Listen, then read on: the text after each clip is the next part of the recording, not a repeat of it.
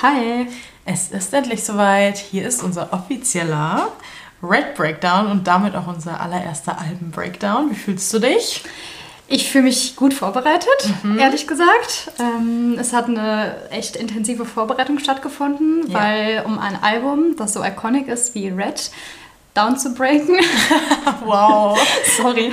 Braucht es halt Vorbereitung. Weil ja. egal, ob ihr jetzt Swifties seid oder nicht, das ist eigentlich eine Folge für alle. Weil wir versuchen hier natürlich euch auch ein bisschen neuen Input zu geben, auch wenn ihr die Lieder schon kennt und das Album schon kennt. Aber es ist auch echt perfekt, wenn ihr das Album vielleicht noch gar nicht kennt oder euch gerade erst anfangt, mit Taylor auseinanderzusetzen oder so. Ich finde auch gerade, also wir könnten auch mit Debut anfangen, mit ihrem allerersten Album. Das heißt auch gar nicht Debut, es das heißt eigentlich Taylor Swift, aber Stimmt. jeder sagt Debut. Aber wir dachten uns ein bisschen so Jahreszeit passend, das Red ist einfach das Oktober, November, Herbstalbum. Und mhm. vielleicht geht man dann eher, so wie wir die Breakdowns der Alben machen, in der Reihenfolge der Jahreszeiten, die Alben, die man dann noch am liebsten hören würde. Ja. Weil ich glaube, wenn wir jetzt ein ah, Speak Now oder ein Fearless, ja genau, ja, irgendwie, ähm, Breakdown machen würden, würde es gar nicht so in den Vibe passen, wozu ja. ich jetzt Lust hätte zu hören. Total. Also, und ich denke mir auch ganz ehrlich so, ist unser Podcast und wir können ja. auch einfach die Alben gerade in den Fokus setzen, die wir halt gerade hören. Und wenn ja. wir gerade sagen, boah, wir haben eine richtige Folklore-Era, dann machen wir halt einen Folklore-Breakdown. Auf jeden Fall, nehmt euch irgendwas Leckeres zu essen, zu trinken dazu. Mhm. Am besten ist es, glaube ich, wenn man die Folge hier parallel mit dem Red-Album, natürlich bitte Taylors Version, sich anhört, mhm. weil vielleicht immer gut das Lied zu hören und dann ja. den Teil des Podcasts. Genau. Oder keine Ahnung, wie man mag, oder erst das ganze Album hören und dann vielleicht ja. den Podcast. Einfach, wenn man Lust hat, so richtig mit einzusteigen. Und für die Leute, die Red schon in- und auswendig können, ist das ja einfach nur eine coole Folge über eines der besten Alben überhaupt. Genau. Was wir ehrlich gesagt oft vergessen. Ja. Das ist echt schlimm von uns, weil das ist so ein gutes Album. Ich habe ja. das jetzt in der Vorbereitung nochmal gemerkt. Da waren echt so ein paar Lyrics dabei, wo ich dachte, das ist einfach das Beste, was sie jemals geschrieben hat. Es ist auch was für eine iconic Era war einfach das ja. Free-Recording, aber dazu kommt jetzt gleich mehr. Ja. Erstmal noch zur Erklärung, wir haben das so gemacht, dass wir das Album aufgeteilt haben, also jeder, ich habe Lied 1, 3, 5 und mhm. sowas und du hast die anderen halt dazwischen. Übrigens auch sehr gut, weil ich habe in der letzten Folge gesagt, dass ich nur gerade Zahlen mag Stimmt. und jetzt habe ich 2, 4, 6 und 8 und sowas Hä? bekommen. Wow. Und das war gar nicht absichtlich. also passt es perfekt und Jetzt würde ich sagen, reden wir erstmal generell über das Album. Mhm.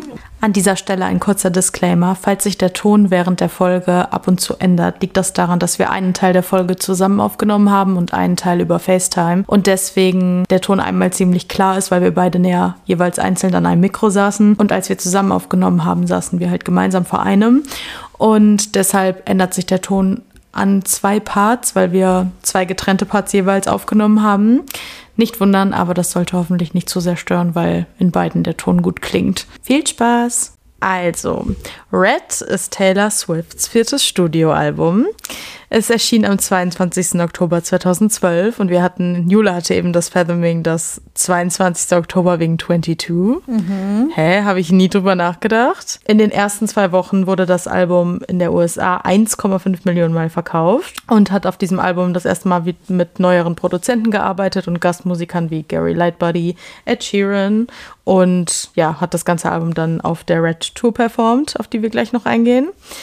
Die erste, also das Album hat vier Singles und das, äh, die erste Single war We Are Never Ever Getting Back Together, was, wie es alle wissen, ein sehr großer Erfolg war, weil ich glaube, selbst wenn du es Leuten abspielst, die absolut nicht diese Richtung hören, aber ab und zu Radio, an diesem Lied ist man nicht vorbeigekommen. Die zweite Single war dann nämlich Begin Again, wo wir eben selber kurz nicht wussten, dass das so war, weil Begin Again ist zwar ein tolles Lied, aber absolut nicht in meinem Kopf als eine Single Hätte ich niemals gedacht. Also klar, nee. es hat ein Musikvideo so, aber ansonsten... Ja. Irgendwie hat es auch nicht so die typischen Single-Vibes. Nee, gar naja, nicht. Slay Begin Again, I guess. Auf jeden Fall. Und die dritte Single war dann I Knew You Were Trouble, wo sie dann das erste Mal auch diese Dubstep-Sounds veröffentlicht hat, wo es dann so ein bisschen drüber geredet wurde, die aber natürlich auch ähm, durch die Decke ging. Genauso wie ihre vierte Single und damit auch letzte aus dem Album, das war dann 22. Also ehrlich gesagt hat sie mit diesen Singles sehr sehr geslayed. So viele Singles und auch solche Hits. Also es waren alles so, also bis auf Begin Again, alles solche Radio-Hits auch und jeder kannte ja, die Lieder. Also es ist wirklich krass. Sie hat gesagt, dass das Album sehr inspiriert war von sehr intensiven Emotionen und Gefühlen, die sehr halt spezifisch die Farbe Rot repräsentieren, was ja der Albumtitel sagt. Ähm, by the way, habe ich natürlich nicht erwähnt, aber Red bedeutet Rot. für die, für die, die es nicht wissen. Ähm, genau. Wow. Und das ganze Album ist so Topping Discussion über Frustration, Romance, mhm. Disappointment, Nostalgie. Also es, es ist wirklich happy, free, confused and lonely at the same time. Ja. Also sie hat's Und das ist halt auch das Breakup-Album. Ja, es ist ein absolutes Breakup-Album. Man muss dazu wissen, genauso wie in den vorherigen drei Alben, die davor rauskamen, welche Debut, also Taylor Swift Self-Titled Album, Fearless und Speak Now waren, gab es auch zu Red. Secret Messages, die hat sie damals immer mit ihren Alben in diesem Booklet, was man früher in CDs hatte, mit released und sie hat das gemacht bis zu 1989, weil danach ist ja ihre Reputation, äh, hatte einen Downfall. Und danach gab es wohl diese Secret Messages nicht mehr, beziehungsweise ich bin mir ziemlich sicher, bei Lover gab es die wieder. Stimmt, da hatte sie auch diese Diaries und so, da war generell genau. viel mehr drumherum. Da war mehr Diaries und bei Folklore gab es dann die Long Pond Session und also es gab schon jetzt auch wieder bei dem 1989 Re-Recording gab es ja auch über die Wall-Tracks dann so einzelne Clips, über die sie geredet mhm. hat. Ich glaube, da hat sie mal verschiedene Sachen gemacht, aber dieses wirkliche Secret Messages Ding hat sie nur in den ersten fünf Alben gemacht und was das bedeutet, ist eigentlich, dass sie pro Lied eine Secret, Secret Message released hat. Also zum Beispiel bei Red war die Secret Message, also bei dem Lied Red war die Secret Message SAG. Und das bedeutet entweder Sagittarius, das Sternzeichen von ihr und Jake Gyllenhaal, aber könnte auch für Swift and, Jake, äh, and Gyllenhaal stehen. Mhm, also es ist so mhm. total smart durchdacht. Wir reden in den ein paar von den Liedern, die wir gleich downbreaken, über ein paar Hidden Messages. ja. Genau, nur dass ihr das schon mal zur Info wisst. Zu dem damaligen Zeitpunkt, also das Original Red hat Grammy-Nominations bekommen für Best Country Album und Album of the Year, aber hat nichts gewonnen, was ja auch darin resultiert ist, dass Taylor gesagt hat, well, ich muss wohl ein besseres Album schreiben. Und dann kam 1989. Ach, das ist so krass in meinem Kopf, dass es nichts gewonnen hat, weil I'm Heavy Heard Red, ja, aber. Absolut. Wow. Vor allem halt auch so schade, weil das ja der erste richtige so Shift war in dem Genre und irgendwie, dass sie sich so was Neues getraut hat einfach und dass sie das erste Mal auch so Pop und so rockige und dieses Dubstep-mäßige mit reingenommen hat und sowas und einfach viel erwachsener wurde als noch in Speak Now. Einfach richtig traurig eigentlich, dass sie dafür keinen Grammy gewonnen hat. Ja, und auch dafür, wie krass erfolgreich die Singles waren. Ja, ja. Und auch grundsätzlich, das, da kann ich auch nochmal drauf eingehen, auf die so Kritiken. Grund, im Generellen hat die Welt das Album sehr positiv aufgenommen, hatte im Großteil positive Kritiken oder immer so durchschnittliche Ratings, aber natürlich gab es auch mal negative, aber grundsätzlich war das jetzt nicht ein Album, über das komplett hergezogen wurde, von wegen This is the worst thing I've ever heard so. Ich habe hier ein Zitat von einem Journalisten aus der Country Music News Website, Magazin, ich weiß es nicht, aus der damaligen Zeit, der hat damals zu dem Album gesagt, und das fasst ganz gut zusammen, was oft die Kritiken so waren. Mit einer ganzen Armada von Produzenten im Rücken legt Taylor Swift ihr bisher vielseitigstes Album vor. Dass der Country-Einfluss dabei weniger stark zur Geltung kommt, war zu erwarten. Dazu gibt es, zieht man die Bonus-CD hinzu, unter den 22 Tracks mehr Füller als gewohnt.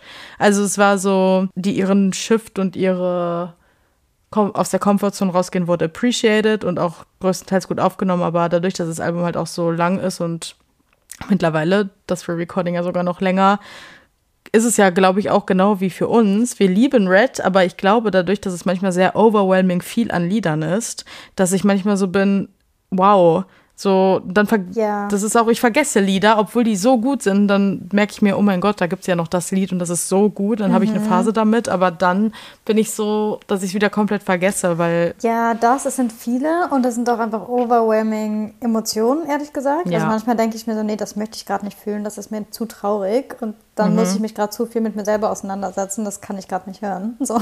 Mhm. Ja, verstehe ich. Also ja. ich finde, man muss in dem State of Mind sein für ja. Red. Und wenn man wirklich darauf Lust hat. Und es ist halt auch einfach kein Album. Also natürlich höre ich es auch immer mal so auf Shuffle zu jeder Jahreszeit, aber es ist jetzt nicht das Album, was ich mir anmache, wenn ich bei 30 Grad in Griechenland am Strand liege. So nee, weißt du, was ich meine? Die Vibes sind da halt einfach nicht die gleichen. Ähm, noch zum bevor du auf generell die Red Era 2012 eingehst. Zum generellen Erfolg, das Album hat Spitzenpositionen gefühlt. Ich könnte hier wirklich jetzt alle Länder aufzählen, aber in sehr, mhm. sehr vielen Ländern bekommen und wurde von den Fans selber sehr, sehr positiv aufgenommen und hat sich ewig auf irgendwelchen Platz Einsen in den verschiedensten Ländern gehalten. Genau. Möchtest du auf äh, die damalige Red Era eingehen, also 2012? Ja, 2012. What a time to be alive, ey. Einfach mhm. vor zehn Jahren. Ja, wow. Eine Dekade. Krass. Ja, weil das äh, Re-Recording kam ja dann genau acht Jahre später raus. Aber 2012, erstmal zum Style von Taylor Swift. Was hatte sie an? Wie ist sie rumgerannt? Was war ihr Style einfach? Es war generell das erste Mal, glaube ich, dass sie so weg von dem Teenager-Ding wollte und sich so ein bisschen erwachsener präsentieren wollte. Vielleicht hier und da ein bisschen zu erwachsen, weil es hatte auch teilweise schon so Housewife-Vibes einfach und so ein bisschen dieses fast schon ernsthafte und weg von diesem verspielten Jugendlichen halt und hin zu eher so weiße Blusen und so keine Locken mehr. Die hat sich ein Pony geschnitten das erste Mal. Äh, dann hatte sie immer diese edgy Hüte auf die ganze Zeit. Was auch komplett die Zeit wieder repräsentiert, ist High-Waisted Shorts einfach. Das ist einfach komplette oh Red Era. Gott, ja. Ich finde grundsätzlich die, die Kleidung, die Red, das Original Red ist der Inbegriff von being 14 years old ja. 2012. Ja. Hilfe, es ist so ja. Schnurrbärte. Diese Brillen, diese cringe, Nerdbrillen. Ja, diese Nerdbrillen, unangenehm zusammengestellte Total. Outfits. Nee, Hilfe. Ja, diese Hipstermützen, sehr viel Spitze oh. auch. Taylor hat sehr viel weiße Spitze getragen. Dazu immer roten Lippenstift. Ich meine, hat sie bis heute, aber da fing das, glaube ich, so richtig an mit den roten Lippen. Ja, es war auf jeden Fall ein Shift, der war erkennbar, sowohl in der Musik als auch in ihrem Auftritt einfach. Dann generell so die Aesthetics. Uns ist nämlich aufgefallen, dass es damals komplett andere Red Aesthetics waren, als jetzt heute beim Re-Recording. Also was heißt heute? Als das Re-Recording halt rauskam. Weil eigentlich war in unserem Kopf Red immer so richtiges Her Herbstalbum.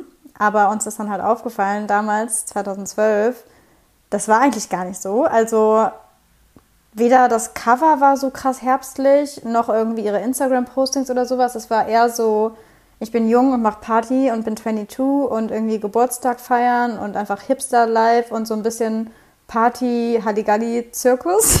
Ja, ja, Zirkus wirklich. wegen diesem einen Outfit, was sie anhat auf der, auf der Tour. Ja, nee, aber es, es ist wirklich dieses richtig jung und nicht so ein Party-Life im Sinne, wie es dann so 1989 represented hat. So ja, nicht dieses nee. young, sophisticated woman, sondern nee. so young coming-of-age woman. Ja. So total. wirklich, ich versuche mich jetzt hier so in die Gesellschaft einzuordnen, aber ich bin halt noch young and confused. Genau, und das merkt man halt schon. Also es ist schon sehr so, ich finde noch meinen Style, finde ich. Ja, und wir finden, also da hatten wir auch drüber geredet, total krass, dass bei 1989, da gehen wir dann im 1989 Breakdown irgendwann drauf ein, dass sie da ja sehr spezifisch wollte, dass wir jetzt die Ästhetik vom Original 1989, was sehr New York City war, verlassen und den mhm. Strandvibe bekommen für das Re-Recording. Mhm. Und einfach gar nicht drüber reden, dass bei Red genau das gleiche passiert ist. Und ja. es war sogar der perfekte Shift und der ist total verständlich, während der 1989 Shift nicht 100% verständlich war für uns, weil sie hat einfach daraus im Re-Recording ein komplettes Herbst Album gemacht und Herbstvibes, alles war nur noch Herbst und Autumn Leaves und alles. Nee, und niemand hat drüber gesprochen. Das war so nee. richtig seamless irgendwie.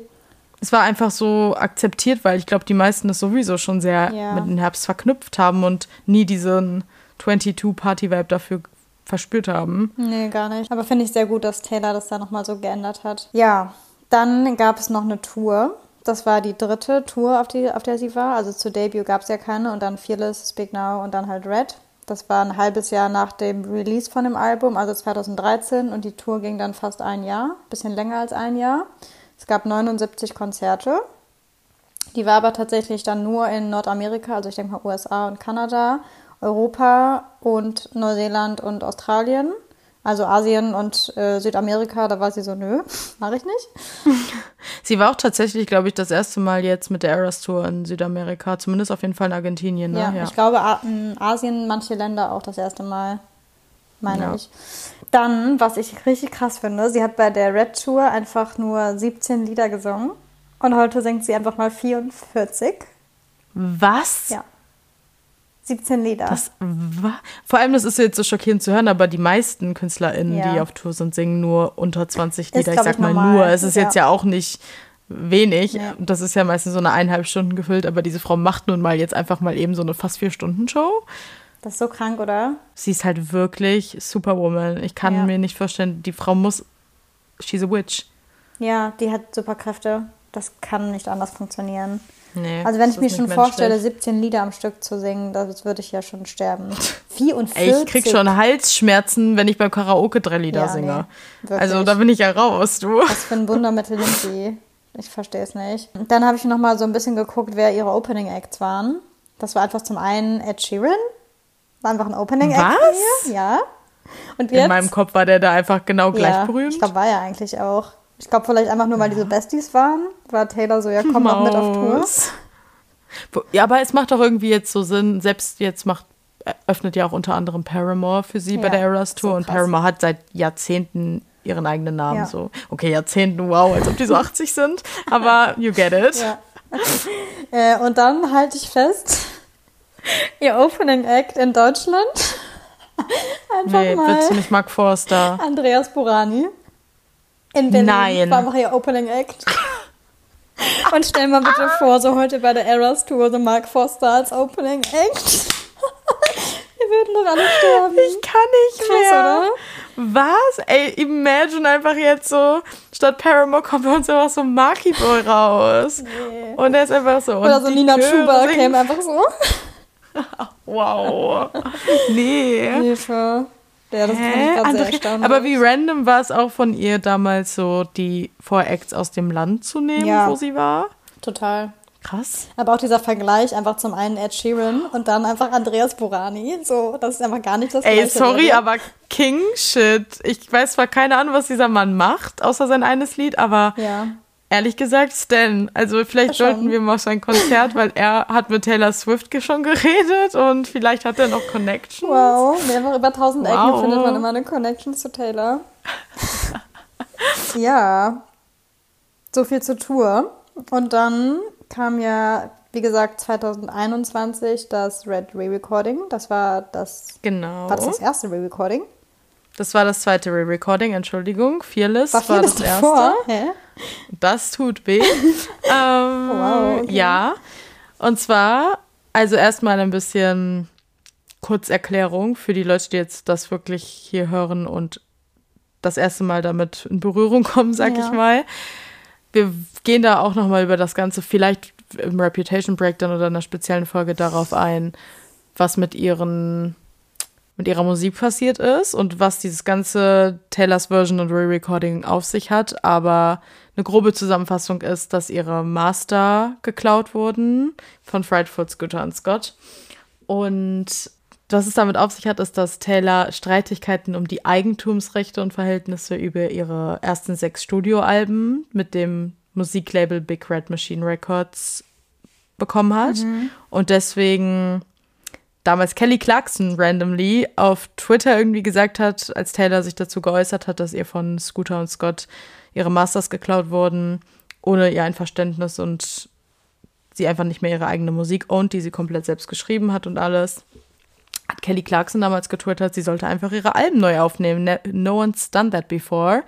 Und guess what Taylor Swift did? She did it und hat damit eigentlich wirklich die Musikindustrie verändert und sagt auch immer wieder auf der Eras Tour und generell, dass sie das für sich gemacht hat und einfach nur damit sie es wieder besitzt, aber sie hat nie von den Fans erwartet und gesagt, so ihr müsst unbedingt dann diese Version hören, so es geht mir darum, meine Sachen zu ownen, aber die Fans natürlich haben daraus das Best Thing in the World gemacht und es gibt für uns nichts Tolleres als diese re-recorded Version, weil sie einfach neu produziert sind, ihre ihre Stimme ist crisper und fresher und ihre aktuelle Stimme und unter anderem hat sie dann halt eingeführt, dass es pro Re-Recording Vault-Tracks gibt. Das sind Tracks, die sie damals zu der Zeit, wo das jeweilige Album rauskam, auch schon geschrieben hatte und die eigentlich es fast aufs Album geschafft hätten, aber sie sich halt für andere entschieden hat und die dann rausnehmen musste.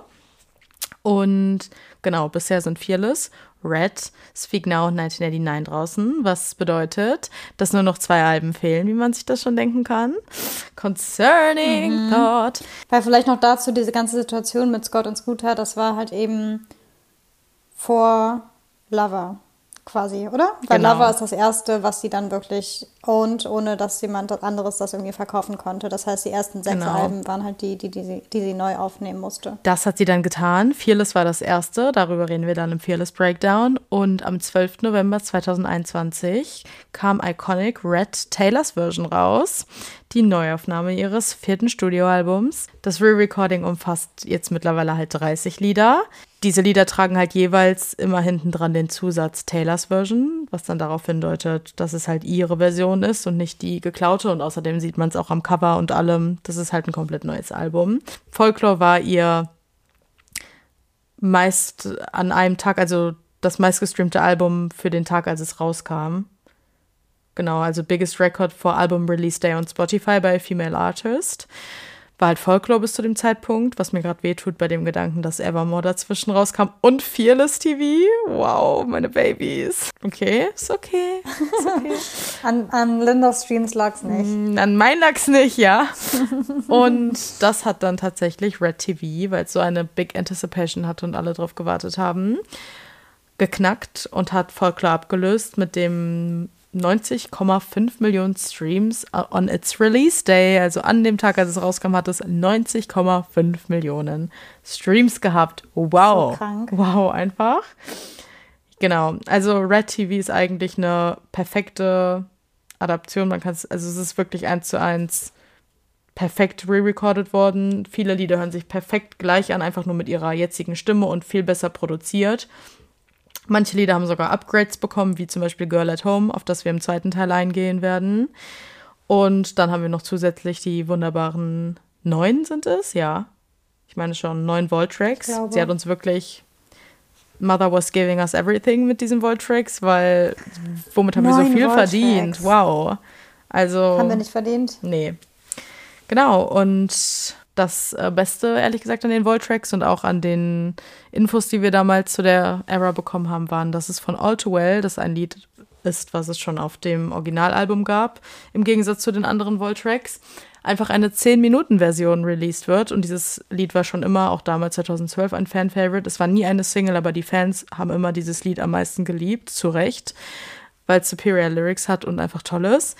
Und sie hat damals schon, als es 2012 das Original Red Album rauskam, gesagt, dass es eigentlich eine 10-Minuten-Version gab, aber diese Version einfach zu lang war und deswegen nicht mit aufs Album kam. Und dann hat sie sich gedacht beim Re-Recording, fuck it, diese Version gibt es jetzt hier noch gratis dazu.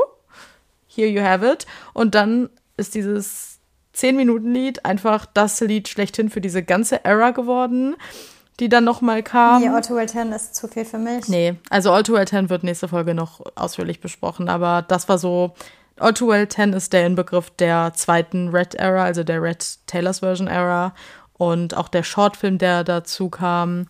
Ja, das ganze Re-Recording war halt ein richtig, richtig großes Ding. Also Taylor hat da super viel, oder Taylors Team eher gesagt, super viel Promo halt für gemacht. Dann gab es ja diesen Shortfilm, wo es das erste Mal so war, okay, Taylor hat einfach was directed selber und das einfach mal also sie hat einfach einen Film produziert. So, die ist nicht nur Sängerin und Künstlerin und Performerin, plötzlich ist sie auch noch Directorin. So, was geht ab? Ähm, und dann hatte sie auch super viele Live-Auftritte zu der Zeit zum Beispiel, hat auch Interviews gegeben und so. Und es war einfach, sie war sehr, sehr prominent und das ganze Album und das ganze Theme drumherum, es war einfach überall. Man konnte nicht dem ausweichen. Und es ging auch relativ lange, meine ich, dass ja. sie so Live-Auftritte mit All Too Well und sowas gemacht ja. hat haben sowieso überlegt, passend zu unseren Breakdown-Folgen, wenn wir euch auf jeden Fall auf Instagram Stories mit Links hochladen, damit wir mhm. euch so die mhm. most iconic Auftritte sowohl aus 2012 als 2021 aus beiden Eras, so unsere Lieblingsauftritte, unsere wichtigsten, äh, ihre wichtigsten Auftritte zu dem Zeitpunkt verlinken, vielleicht auch Interviews oder irgendwelche Zeitungsartikel mhm. und Vielleicht generell, oder wir könnten auch einfach eine YouTube-Playlist zusammen erstellen, ehrlich gesagt, von den Sachen. Verlinken wir euch dann alles. Genau, und noch generell zu dem Re-Recording. Ich hatte ja gerade eben schon einmal gesagt, dass sie ihre Aesthetics halt komplett geändert hat. Und Jetzt mit dem Re-Recording ist es halt so ein anderer Vibe. Es ist viel erwachsener. Und ich meine, man merkt halt einfach, dass Taylor dann 30 war und nicht mehr 22. Es ist halt herbstlich, wie wir gerade schon gesagt haben. Und für mich ist auch ein bisschen der Shortfilm so ein bisschen ein Sinnbild für die komplette Ästhetik von Red Taylors Version. Also dieses rote Auto, der rote Schal, generell diese Rot- und Brauntöne vom Herbst einfach. Das ist halt komplett für mich Red. Und vorher war es halt so richtig anders und viel jünger und halt kindlicher irgendwie, keine Ahnung. Ja, total. Und ich finde, es gibt grundsätzlich noch so viel zu sagen zu diesem ganzen Gefühl von als Original, also als seit Debut-Fan dabei zu sein und dann nochmal ein Re-Recording mitzuerleben oder auch wenn man erst später eingestiegen ist und wie es dann ist, das so mitzuerleben.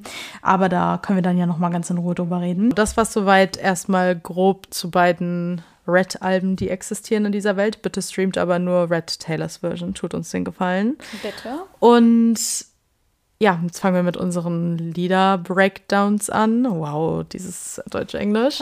Aber an der Stelle nur noch mal zu erwähnen, wir reden zwar ein bisschen so über die Sounds, aber grundsätzlich reden wir vor allem über die Lyrics und worum es in diesem Lied geht.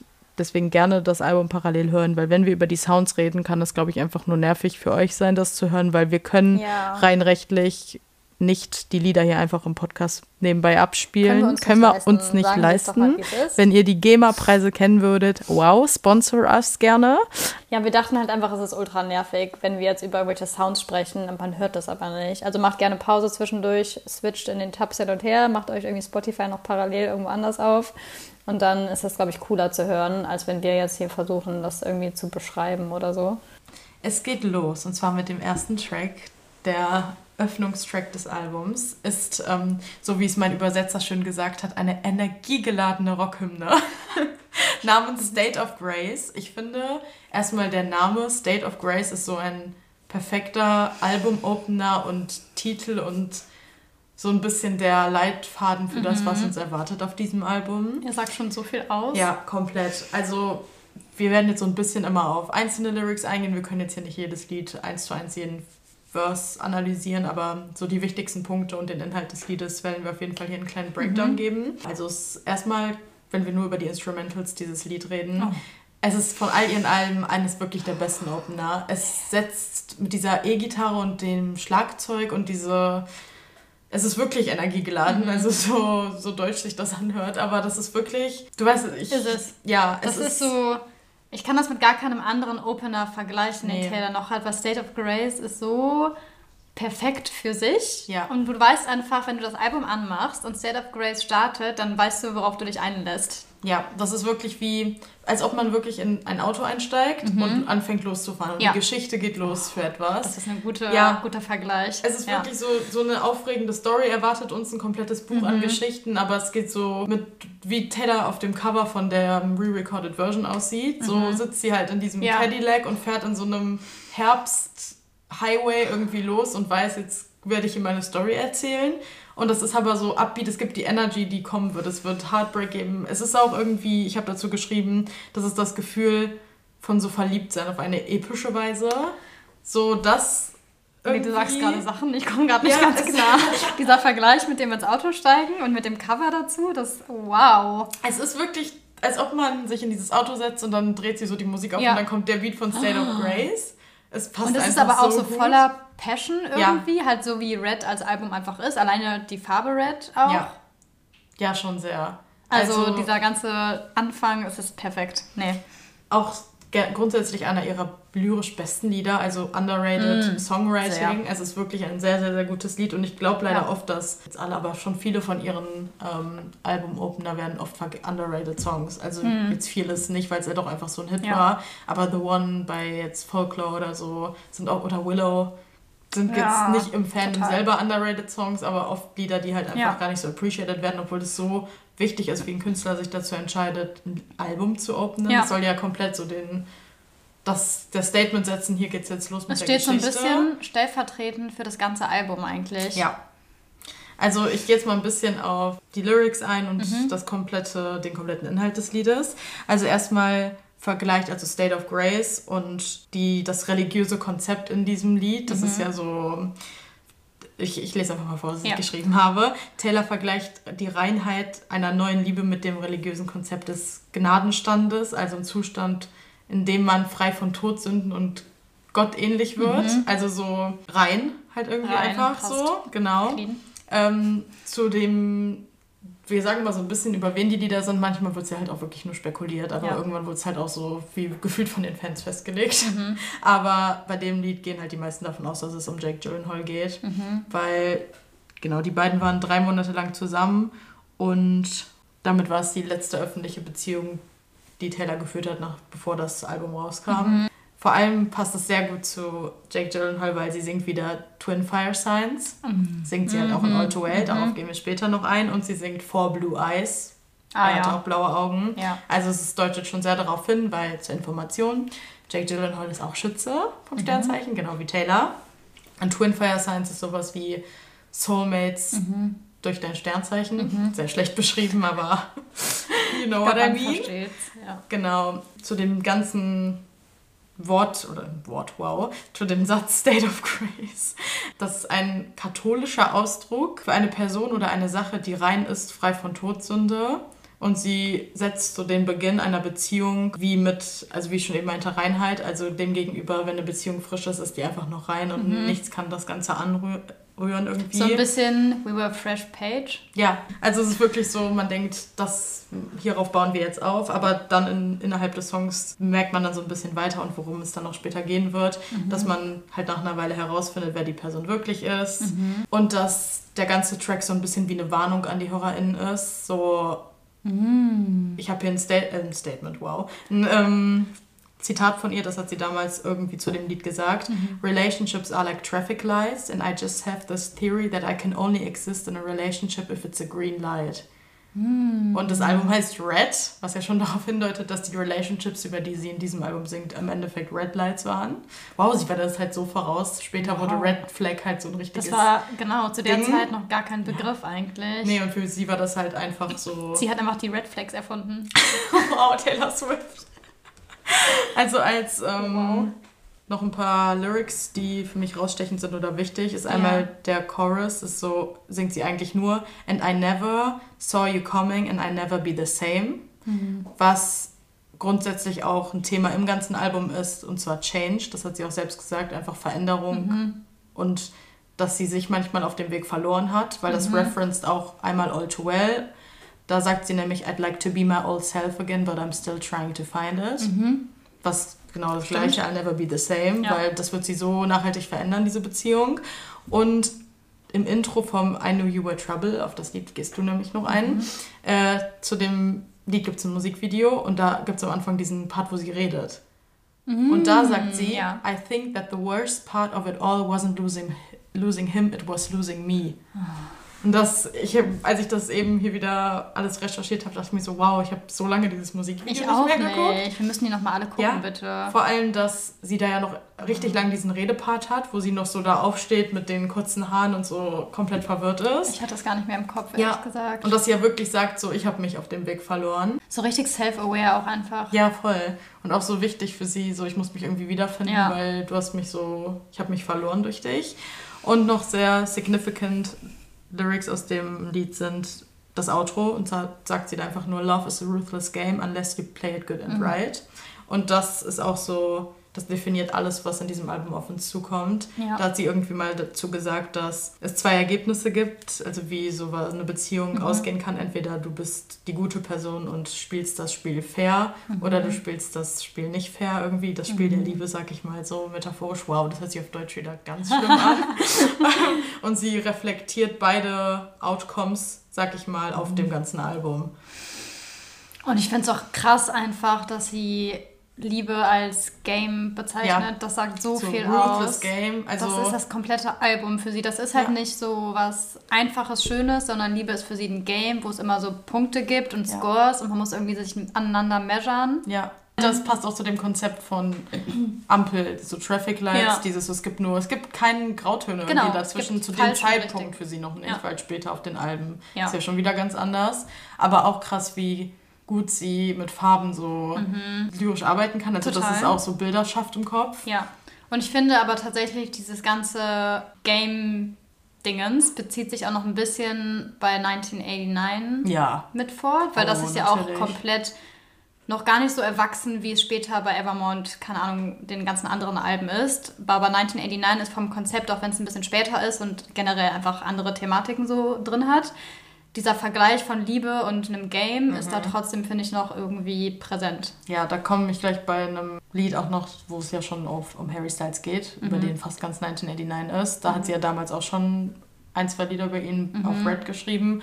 Und das foreshadowt ja auch so ein bisschen. Da hatte sie sogar schon teilweise dieses, dieses Reflektierende von wegen, ich weiß, dass das hier mega gar nicht gut ausgehen Ja. wird. Und so. Also sie wusste eigentlich immer genau, was Ja. abgeht, aber sie war halt einfach so, Ja. nee, Ja, bin jetzt halt ein silly girly und das ist, so, ist halt so, ich muss daraus lernen. sie war jung einfach Ja. und ja. ja, Das ist eine sehr gute Überleitung zum nächsten Lied, nämlich Track 2. Und zwar ist das Red, also das Lied, was auch den Namen vom Album trägt. Oder andersrum, je nachdem. Mich würde mal interessieren, ob sie zuerst den Song hatte oder das Album. oh, stimmt. Weiß ich überhaupt Mhm. nicht. Naja. Jedenfalls habe ich ja irgendwann in der Folge schon mal gesagt, dass ich so ein bisschen nicht warm werde mit Red oder es einfach nicht mein absoluter Favorite ist. Ich muss sagen, so, wenn ich mir jetzt nur die Lyrics angucke, was ich jetzt in erster Linie gemacht habe hier für die Podcast-Folge, ist es sehr, sehr iconic. Ich glaube, wenn es ein anderer Sound wäre, wäre es mehr meins. Ich glaube, dass der Sound ist einfach nicht so ganz meins. Ja. Naja, aber abgesehen mal davon, also dieses Lied Red. Und wie du gerade schon die Farben angesprochen hast, ist das ganze Lied ja eigentlich ein Vergleich mit einer Farbe, beziehungsweise mit mehreren Farben. Und diese Farben sind halt so, ein, so eine Metapher für die Emotionen, die sie in der Beziehung hatte, dieses Auf und Ab halt. Und da benutzt sie halt verschiedene Farben, um dann eine verschiedene Situation darzustellen. Aber nee, warte, erstmal ganz kurz der erste Lyric. Loving him is like driving a new Maserati down a dead-end street. Diese Metapher, wow. Also alleine den Mann als einen neuen Maserati zu bezeichnen, finde ich schon krass. So richtig wertvoll und schnell und irgendwie so Statussymbol auch ein bisschen. Und dann dieses Down a Dead End Street, so ein bisschen, es war von Anfang an halt zum Scheitern verurteilt. Das, Sie was du gerade gesagt hast. Sie wusste so. es, so ein bisschen I knew you were trouble halt. Sie wusste von Anfang an, das ist einfach, das wird nix. Aber da finde ich schon wieder krass, das Lied ist ja wahrscheinlich über Jake. Mhm. Und sie war dann schon voll in der Situation wieder mit Harry, während das alles da wahrscheinlich geschrieben wurde. Und mit Harry ist genau das Gleiche passiert. Ja. Also wie krass, dass Ist sie über Jake. Mhm. das schon re reflektieren konnte, aber mit Harry in der Sekunde das Gleiche passiert ist. Das Muster, was sich bei ihr ein bisschen fortgesetzt Ja. hat, ehrlich gesagt. Ja, also sie lässt sich halt trotzdem drauf ein, weil es ist halt ein fucking Maserati, ne? Da sagst du nicht nein zu, ne? Da steigst du ein und sagst, let's go. Und dann hat sie halt auch einfach super, super viele Vergleiche, dem ganzen Lied. Also das mit dem Maserati ist das eine. Dann like trying to change your mind once you're already flying through the free fall ist dann ein Vergleich. Und immer diese, diese Wörter like und s immer so zwischendurch. Like the colors in autumn, so bright just before they lose it all. Übrigens auch der erste Hinweis darauf, dass es ein absolutes Herbstalbum ist. Colors in Autumn. Ja. Ist so das erste. Dann kommen die Farben. Also, weil sie singt nämlich Losing Him was Blue. So blau ist ja einfach Trauer. Trauer, so ein bisschen depressiv. Having the Blues sagt man ja, glaube ich, auch. Und dann sagt sie, Missing Him was Dark Grey und Grau ist halt so voll düster, bisschen unheimlich creepy, schon fast so tot irgendwie. Ja. Ähm, und dann kommt eben But Loving Him was Red. Und Red ist halt einfach so Burning. ein Wow, so Ja. ein krasses, so eine krasse Farbe, so komplett Leidenschaft, Blut auch finde ich so ein bisschen, also so richtig. Sie liebt ihn so mit allem, was sie hat, mit Mhm. Ja. allem, aber auch so ein bisschen hat sich dabei nicht unter Kontrolle, so ein bisschen wie Feuer auch. Ja. Also, dass es einfach brennt und sich ausbreitet und irgendwie aber auch von kurzer Dauer nur ist und gar nicht so, dass man weiß, okay, das bleibt jetzt, sondern es ist so, so ein Moment fast, so voll. Und sie singt doch sogar auch im Outro Burning Red. Ja. Screamt sie Genau, halt so richtig. genau. Es war nicht nur so ein Richtig. Rot, nicht ein Maroon, nicht ein, irgendeine Form von Ja. Rot, sondern es war, Es war richtig Red. Flaming Burning Genau, Red. sie war mittendrin. ja. Nee. Und dann, was mich auch ein bisschen killt, ist die Metapher. Loving him was like trying to solve a crossword and realizing there's no right answer. Wie kommt Auch wieder, auf sowas? nein, verstehe ich gar nicht. Wow. Auch wieder dieses, sie wusste von Anfang an, das wird halt nichts. Irgendwie hat sie keine klaren Antworten die ganze Zeit von ihm bekommen. Ähm, es war alles so rätselhaft eben. Realizing there's no right answer. Also irgendwie, es gibt keine richtige Erklärung für sein Verhalten. Beziehungsweise vielleicht auch so ein bisschen diese Naivität von Taylor einfach nur. Sie ist ein bisschen so zu verliebt, um zu erkennen, dass es halt einfach nie funktionieren konnte. Sie war Ja. einfach viel zu sehr mit allem drin so.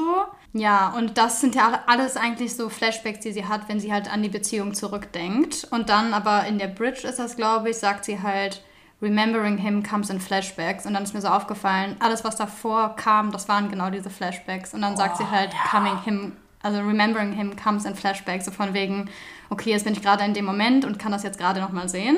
und jetzt, sie ja. erzählt quasi in dem Lied genau von diesen Flashbacks. Und dann sagt sie nämlich, tell myself it's time now, gotta let go. Und so sagt dann zu sich selber, okay, ich weiß eigentlich vernünftige, also das vernünftige Ich weiß so, der Maserati, der ist es nicht, ich muss wieder aussteigen. Aber auch da, wie passend ist denn gerade dieses Painting the Picture of, sie sitzt in einem Auto und Ja. fährt. Ja. Und während dieses Fahrens Nee. geht's los mit der Geschichte und dann wird das, die Geschichte startet bei diesem Maserati. Nee, Also dieses ganze, wow, also, Also dieses ein ganze Auto- Album ist ja. eine Autofahrt. es ist eine Autofahrt. krass. Wow. Leute, wenn ihr das hört, hört im Auto. Wirklich? Ja, krass. Ich finde es auch krass und es passt halt generell zu dem ganzen Theme, zu dem Cover, was du auch eben meintest, einfach. Total. Ja. Ja, aber das Lied endet halt dann damit, moving on from him is impossible. Also letztlich kann sie es halt nicht, Ja. weil sie es einfach noch viel, viel zu sehr sieht und diese ganzen Farben und Emotionen sind einfach viel zu präsent. Es ist auch ein richtig emotionsgeladenes Lied. Es ist Sehr. keine Ballade oder aber auch nicht das so State of Grace Nee, Screaming Beat, aber so man kann es gar nicht ja so- Burning Red. Burning Irgendwie Red. passt das halt perfekt. Es ist sehr emotional geladen einfach. Ja. Ja. Und sie fängt, oder die endet das Lied auch mit dem gleichen Satz, mit dem sie es anfängt. Und das ist ein richtiges Taylor-Ding. ja. Und ich kann es mir so gut vorstellen, wie Taylor wirklich da sitzt und halt so das alles so schreibt. Mhm. Ja. Und wie sie sich einfach so krass gedanklich in so einem Moment verliert und dann die, ganz, die ganzen Lyrics ihr einfallen und sie das halt runterschreibt und am Ende checkt sie aber so, okay, aber jetzt gerade bin ich ja hier. Ja. Und das und das ist Status Quo eigentlich. Das ist auch der Inbegriff von, sie hat ja in einem Zitat gesagt, ich lasse alle Emotionen zu, ich fühle alles. Ja. Und ich glaube, sie ist so ein visueller Mensch, sie kann wirklich irgendwo sitzen, Augen zu machen und sie fühlt, Ja. wie sie in diesem Auto sitzt und sich gefühlt hat in dieser Beziehung. Und dann, deswegen kann sie das dann auch schreiben. Niemand kann das einfach so perfekt umfassen, wie sie das halt, äh, ja, Ja. weißt du, was ich meine? Nee. Nee, sehr, sehr Ist guter mir zu viel. Kommen wir zu Song Nummer drei und Mhm. zwar ist das Treacherous. Erstmal ein Superior-Song, muss Mhm. man erwähnen. Wirklich auch underrated in my opinion, Ja. ehrlich gesagt. Erstmal zum Wort Treacherous, heißt verräterisch. So, irgendwie hört sich auf Deutsch viel böser an Ja. wie es eigentlich klingen sollte. So treacherous ist gar nicht so. Ich finde das eigentlich ein schönes Wort. Ja, ist ein schönes Wort. Also es ist, bedeutet so, etwas ist schädlich oder möglicherweise trügerisch, was dann halt auf die Beziehung deutet und sie eigentlich genau weiß, das ist wieder das gleiche Theme wie bei Red. Es ist vielleicht nicht das Beste für mich, aber let's ignore the Red. In dem Fall Red ähm, Ampeln anscheinend. Damals waren es noch Ampeln, jetzt sind es Red Flags. Wow. Ähm, das Lied ist auch eins der ersten, und das irgendwie vergesse ich das oft, das so sehr sinnliche Untertöne hat. Also so ein bisschen sexual. Total. Und ja. bei Speak Now war dann ja jetzt erst bei dem Re-Recording kam I Can See You dazu, wo wir wussten, Ja. okay, wow, sie hat schon auch auf ihrem dritten Album, wo sie noch sehr jung war, ein bisschen Sexual Songs geschrieben, aber wahrscheinlich durfte sie die nicht veröffentlichen oder war, ihre Mom war so, Maus, es geht nicht. Aber bei Red war sie ja schon so richtig eine gestandene Frau. Ja. Und das war dann so, sie konnte darüber reden. Und es wird auch nicht, also an der Stelle, es wird nicht explizit irgendwie sexuell was betont, aber wenn man so das alles als Metapher sieht, ist es schon ein bisschen sexual. Bei dem Lied gab es auch wieder verschiedene Gerüchte über wen der Song ist. John Mayer, Jake Gyllenhaal. Aber es ist ähm, sehr obvious eigentlich, dass dieses Lied über Harry Styles ist. Weil in dem Booklet vom Red Album lautet die, also hat sie als Mes Message reingeschrieben, Won't stop till it's over. Und das ist ein Lyric aus dem Song Sweet Disposition von Temper Trap, heißt die Band anscheinend. Und irgendwie ein Lyric von diesem Lied hat Harry sich, ich glaube sogar den Teil, hat Harry sich 2012 im April als Tattoo stechen lassen, weil es zu der Zeit sein Lieblingslied war. ja. Und äh, Sehr concerning. Genau, und diese Band Temper Trap hat wohl irgendwie auch mal darüber geredet, dass Taylor mit denen darüber geredet hat irgendwie. Und hat er sich das ni- nicht, hat er sich das nicht sogar falsch tätowieren lassen? Ich glaube schon. Ich glaube, da war irgendein Fehler nämlich drin, so irgendein falscher Lyric. Und dann hat nämlich Taylor der Band oder so, ist das ja, eine Band? genau. Das war eine? Band, die hat denen irgendwie gesagt, mein Freund hat bald Geburtstag, ich möchte ihm ein Geschenk machen. Und hat Ja. irgendwie so ein Stück Papier, dass die das Lyric irgendwie runterschreiben. Genau. Ich glaube, dass Taylor so Harry beweisen wollte, dass das die falschen Lyrics sind. Und meinte dann zu der Band, ey, schreibt mal bitte, wie es richtig ist, mit eurer Unterschrift genau, runter. und die Band hat dann gesagt, die haben noch kurz als Joke überlegt, ob sie es wirklich falsch schreiben. Ah. Und dann haben sie es aber richtig gemacht. Und ja, genau. Ja. Also es ist schon sehr obvious über Harry. Und außerdem sagt sie in ihrem Booklet, dass Treacherous und I Knew You Were Trouble über die gleiche Person Stimmt. sind. Und man muss ja auch dazu sagen, dass ungefähr 80% der Lieder halt über Jake Gyllenhaal sind von dem Album. Und bisschen Joe Jonas ist da tatsächlich Genau. auch noch mit drin, aber viele vergessen, denken ab 1989 ist erst komplett Harry, aber Mhm. Harry war ja 2012 bis 2014 so, war ja so ein On-Off-Ding irgendwie. Mhm. ja, Und deswegen war Harry da auch schon included. ja. Und ich würde jetzt mal beim Verse 1 anfangen, weil, ja, nee, einfach zuhören. Put your lips close to mine, as long as they don't touch. Out of focus, eye to eye, till gravity's too much. And I'll do anything you say if you say it with your hands. And I'd be smart to walk away, but you're quicksand. Das ist erstmal so richtig dieses, der Inbegriff so nah und doch so fern. Und dieses irgendwie, diese Vorfreude, ihm nah zu sein, aber ein so, Man kann die- I'd be smart to walk away. Ich bin mir ganz bewusst, ich sollte Ja. gehen. Also das wird nicht gut. Und auch so ein bisschen, ich kann ganz nicht ganz ausmachen, was das hier ist. Das ist so nichts und wieder nichts. Sie kann irgendwie nicht ganz so daraus schöpfen, was diese Beziehung gerade ist oder soll. Ich finde, man merkt in diesen Lyrics richtig die Anziehung einfach. Ja. Sie hat das so perfekt in Worte gefasst. Also wer kommt da drauf, einen Love Interest als Quicksand zu bezeichnen? Ja. Sorry. Wirklich, also das ist, als ob sie in den Händen zerrinnt, so diese Beziehung könnte so rein emotional und menschlich nichts werden, vielleicht aber diese sexual Anziehung, die wir zueinander haben, ich kann nicht davon gerade Nee. loslassen. Deswegen gehe ich auch auf den Chorus ein, weil der ist auch sehr iconic. Und zwar ist das This slope is treacherous, this path is reckless, this slope is treacherous and I like it. Allein dieses hier, ich weiß, komplett Red Flag, aber I like it. Und das eigentlich komplett auf, also auch alleine Slope und Path, das ist ja wirklich wie ein Hang, Ja. also ein Abgrund. Ja. Das ist auch nicht, sie sagt das auch so, das ist wie so, der Abhang ist verräterisch oder tückisch oder keine Ahnung was. Eigentlich fallen wir da gleich runter und sterben wahrscheinlich in dieser Beziehung zusammen. Aber dieser Nervenkitzel reizt Ja. sie und sie ist eigentlich so ein bisschen cheeky, so I, I like it. So. Es ist eigentlich echt Girl. eine Metapher, die sich durchs komplette Album zieht. Ja. Das ist auch wieder Das so. ist auch so 1989 komplett schon, so Foreshadowing für Ja. Hallo, on, Ja. off, die ganze total, Zeit. Total. Also auch alles, was ich gerade eben zu Red gesagt habe, das passt auch einfach so gerade wieder hierzu. Ja. Auch wenn es eine andere Beziehung ist, aber es ist trotzdem dieses Taylor-Ding. Dieses von, von Anfang an wissen, das kann nichts werden, aber es ist trotzdem so, so gut, Ja. dass du es nicht sein lassen kannst. Und auch, dass sie singt da ja Slope und Mhm. beim zweiten Mal singt sie Hope, was total ist von diesem, auch sehr, sehr 1989 gemalt für mich so, Mhm. das ist erstmal gerade so gefährlich und very sexual und unsere Anziehung, aber dann so ein bisschen kommt das Emotionale mit rein. Hope, eigentlich würde ich ja dich doch gerne festhaben und ich liebe dich. So, Ja. Hilfe, sag's mir bitte zurück. Ja. Also auch ja. ein bisschen, wenn ich gerade über Slope nachdenke, passt auch sehr zu Is It Over Now aus 1989. I think about gedacht. jumping of a very tall Ja. something. Ja. So, ich springe diese Klippe hier gleich runter, weil Ja. du emotional nicht ganz da bist. Und das ist auch so richtig. Sie weiß, sie macht sich selbst kaputt, weil sie viel mehr investiert Mhm. von ihren Emotionen. Aber sie tut so, ich kann es cool abhaben, weil die Anziehung mit ihm ist einfach wow. Ja, nee. Es ist ein bisschen dieses junge, naive Taylor-Ding. Total. Das ist auch, also in Vers 2 sagt sie, I can't decide if it's a choice getting swept away. Das ist eine Beziehung, wo sie nicht weiß, ob sie emotional tragfähig ist. Ja.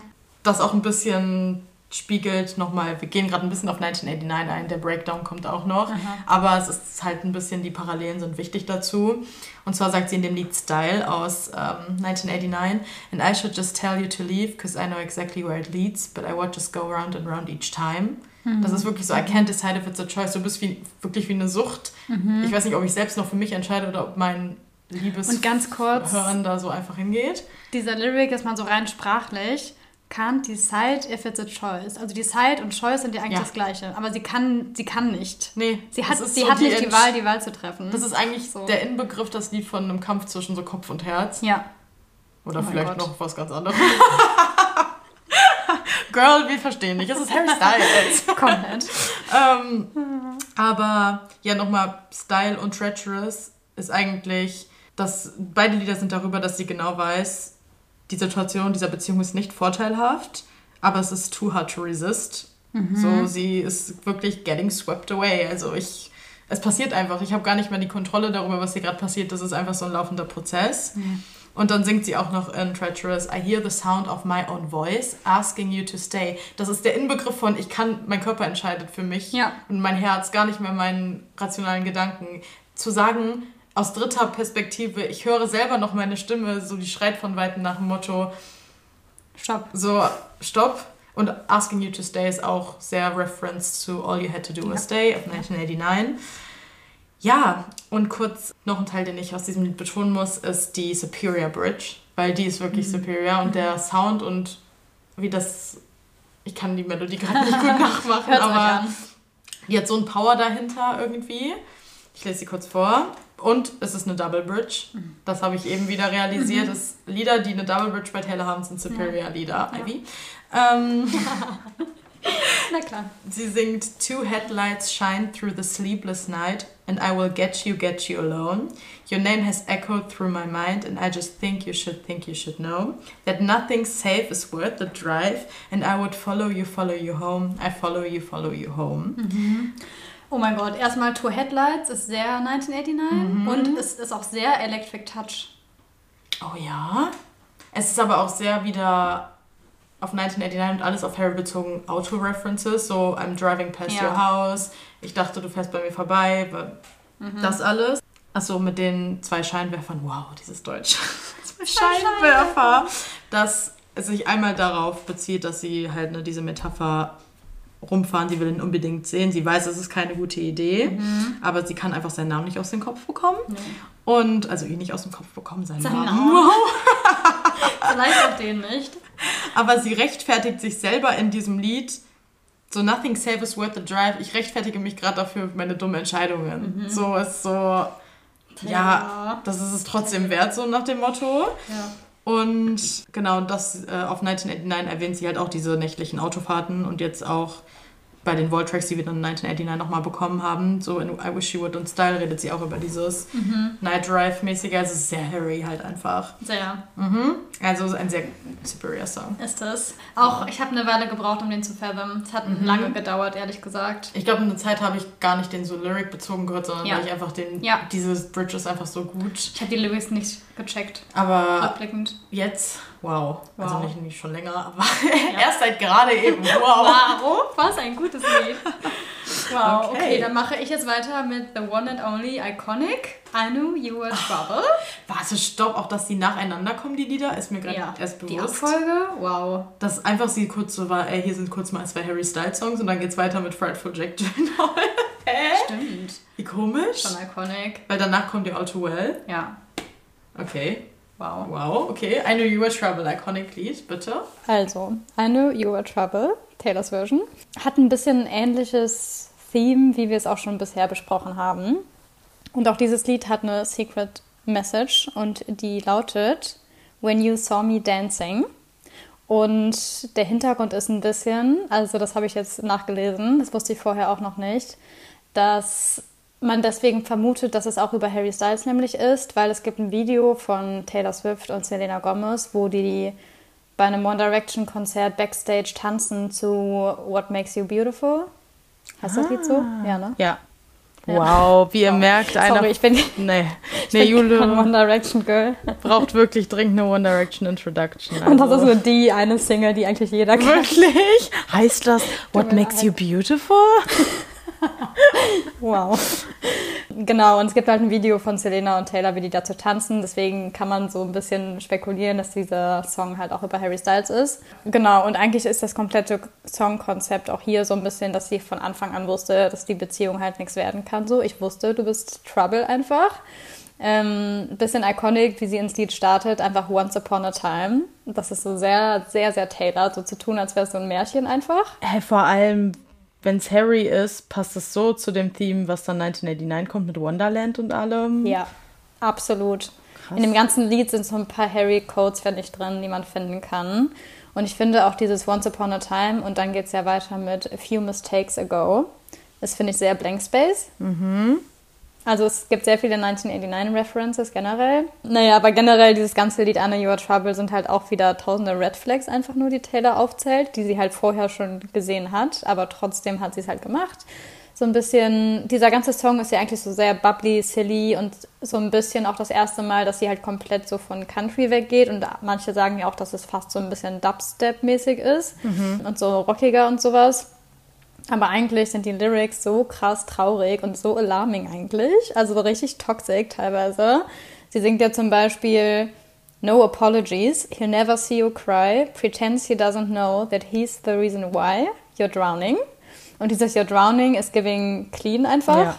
Und dann wiederholt sie das auch die ganze Zeit, you're drowning, you're drowning. Ich singe es jetzt nicht, weil ich kann nicht singen.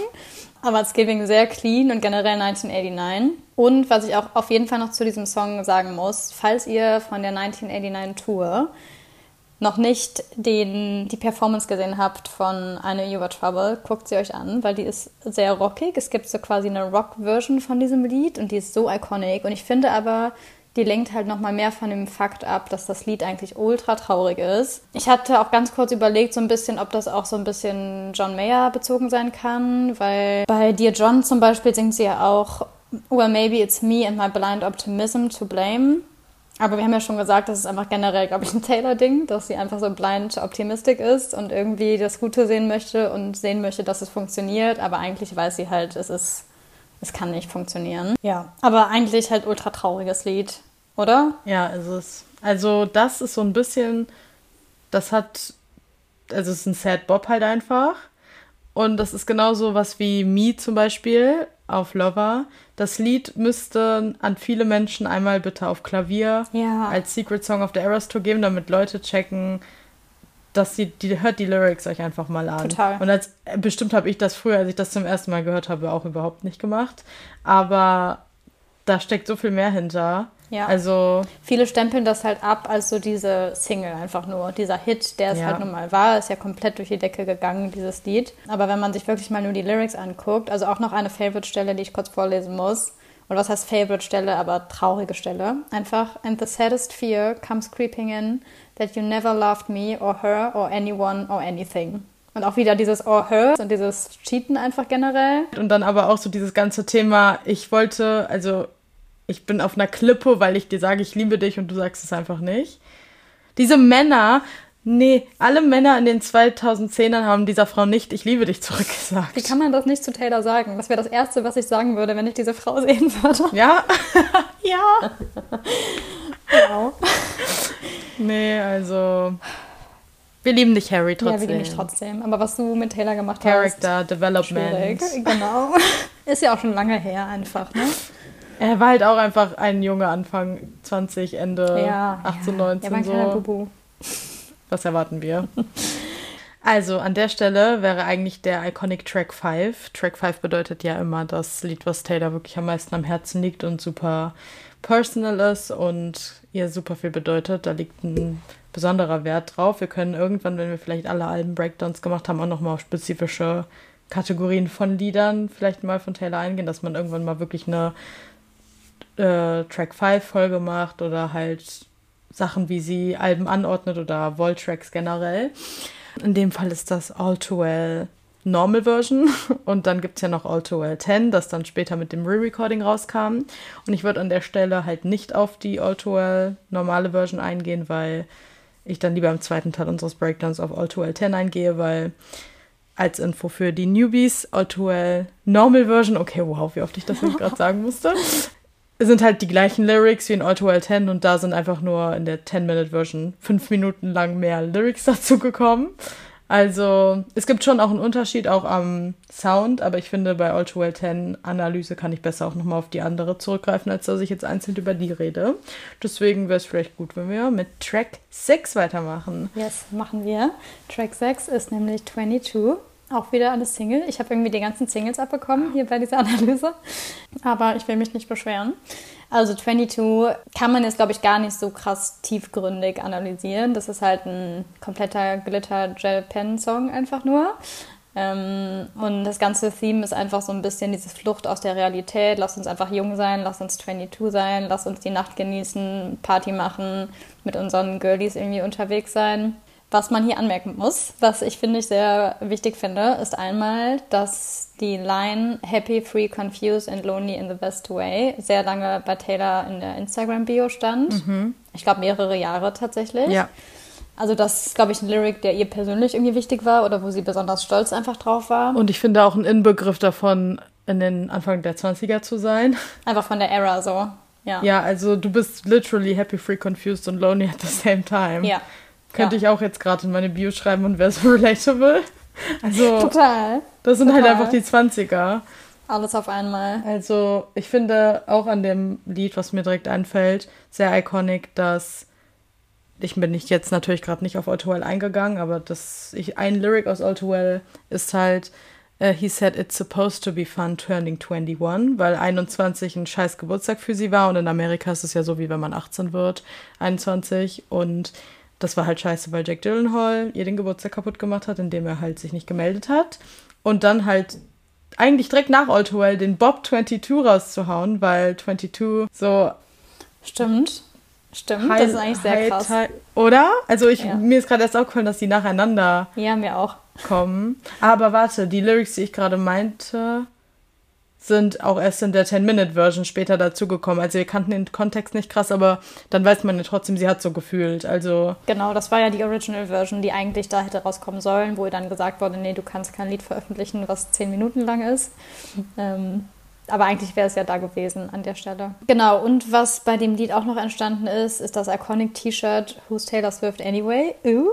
Und genau auch so a lot going on at the moment. Das sind ja auch die Outfits, die sie dann bei der Eras Tour trägt, die sie auch in dem 22 Musikvideo, glaube ich, trägt. Da hat sie auch das T-Shirt an mit a lot going on at the moment. Und das war auch mal eine Instagram-Caption, glaube ich. Wow, ob, man, ob wir vielleicht ihren Instagram-Account einfach in- und auswendig kennen. vielleicht. Man munkelt. Ja, aber ich glaube, viel mehr muss man zu 22 ehrlich gesagt nicht sagen. Es ist einfach, nee. ein, ist einfach ein absoluter Bob. Ist selbst erklären und ich glaube, selbst die Leute, die mit jetzt gerade erst Red kennenlernen, wenn sie das schon kennen, auch 22 trotzdem. Diesem Lied kann, bist du, spätestens wenn du mal auf einem 22. Geburtstag warst, kennst du dieses Lied. Okay, dann kannst du gerne weitermachen.